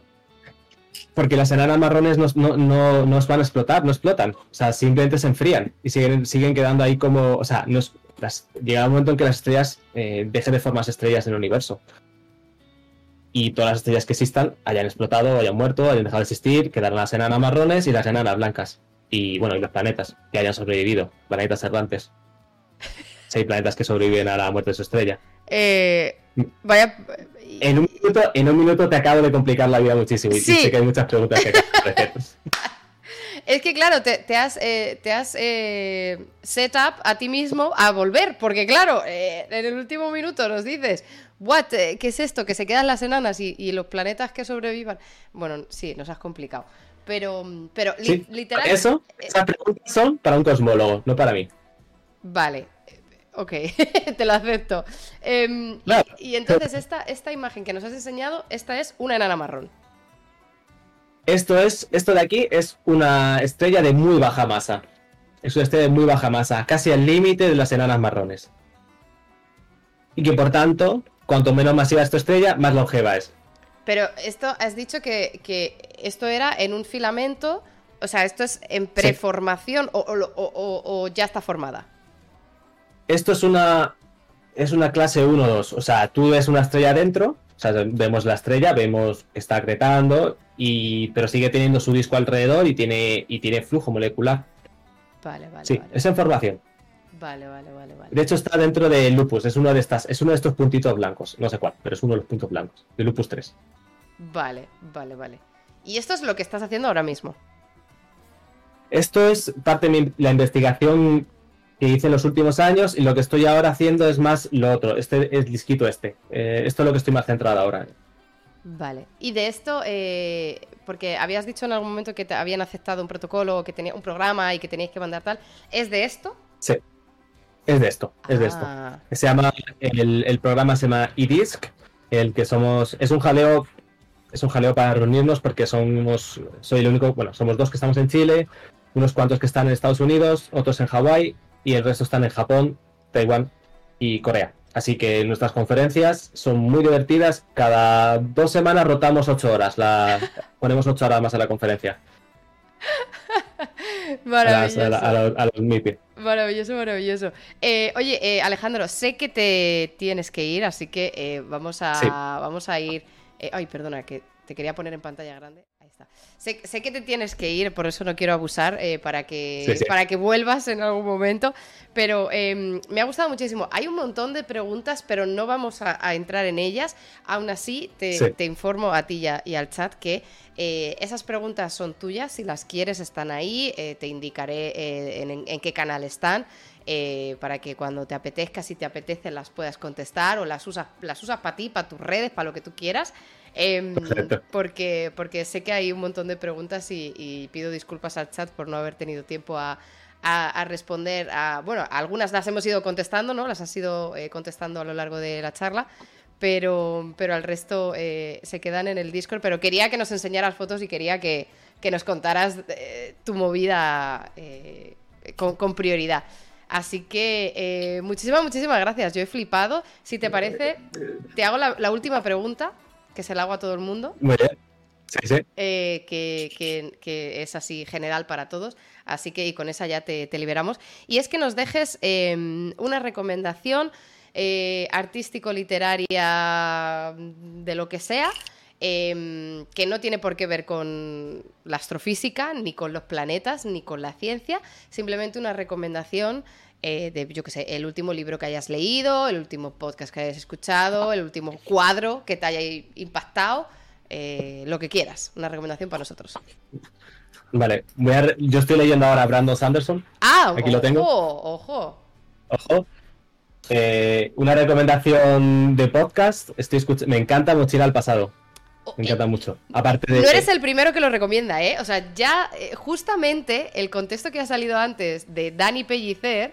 Eh, no, no, no era de Dani Pellicer, era de otra persona, eh, pero Dani Pellicer nos recomendó Mochila al pasado. O sea, segunda persona que nos recomienda este podcast. Y también la voz de Horus, que habla de Warhammer 40.000. Esa no la conozco. ¿La voz? La voz de Horus. Es Warhammer 40.000, miniaturas, rol. Y por último, eh, quiero recomendar. Quiero recomendar a tres personas específicamente. Una de ellas es Anima Hop, la podéis encontrar en Instagram como Anima Hop. Es una estrella, es una, perdón, es una artista chilena que hace eh, cosas relacionadas con, la astronomía. Luego, Teresa Paneque, que es eh, un estudiante de doctorado de la ESO, chilena ella también, que hace divulgación, es, bastante conocida en Chile, eh, divulgación astronómica, y Astrocarla, que es una compañera peruana que hace también mucha divulgación y es muy buena.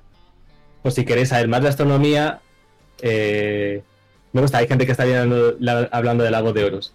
Y quiero responder a tu última pregunta, ¿qué es lo que, qué es lo que los mueve? ¿Por qué la astronomía es tan, es tan llama tanto la atención? No sé, mira, no nos da tiempo a responder preguntas. Ese es el, motivo. al final hay tanta pasión en lo que nos, nos, nos mueve cuando hacemos esto que se nos olvida lo que hay alrededor. Sí, sí, no, eh, literal, pero es que es que da igual, ¿eh? Yo traigo gente de este campo y, no se sacia. La gente no se sacia nunca, da igual cuánta, cuántos astrónomos traiga. Siempre quedan preguntas en el tintero. Eh, y, nada, y muchísimas gracias de verdad, Alejandro, por todas las recomendaciones. Em, habías dicho que Anima Hop es de Instagram. Perdón. Sí, con H. H-O-P. Instagram, sí. Eh, y Teresa y Astrocarla, ¿en qué...? ¿En qué la puedes buscar en Instagram también. también. Instagram están las dos. Vale, Instagram. Y el primer podcast que dijo, que lo pregunta Samael, eh, era Mochila al pasado, ¿verdad? Mochila al pasado, mochila al pasado. Aparte de nadie sabe nada, pero todo el mundo conoce al nadie. ese, ese, ese, sí. Eh, oye, pues muchísimas gracias. Eh, me gusta muchísimo que hayas recomendado em, divulgadoras, porque bueno, no sé si las tres son divulgadoras, creo, creo que sí, has dicho que las tres eran chicas. Eh, las, eh, la primera es solo un artista, no es astrónoma. Las ah. otras dos son divulgadoras y astrónomas. Vale, vale. Pues me, gusta muchísimo porque, porque fíjate, todavía nadie había recomendado eh, artistas o, divulgadoras así, así que muchísimas, muchísimas gracias. Nada. Un placer. Eh, te libero, de verdad, que sé que tienes, sé que tienes eh, un appointment, eh, pero no sin antes darte las gracias de corazón por estas dos horas y media largas que hemos echado. Espero que te la hayas pasado bien. Estamos en contacto. Yo siempre, todos los investigadores que pasan por aquí, os pido que, mm, si acabáis publicando algún paper de cualquier cosa que nos hayáis enseñado, que nos paséis el, el link al paper para, para echarle un ojo y seguir un poco lo que vayáis haciendo. Y estamos en contacto, de verdad muchas gracias, gracias a ti y un saludo a todos y Samanté. Samanté. Muchísimas, muchísimas gracias. Nos vemos. un besazo.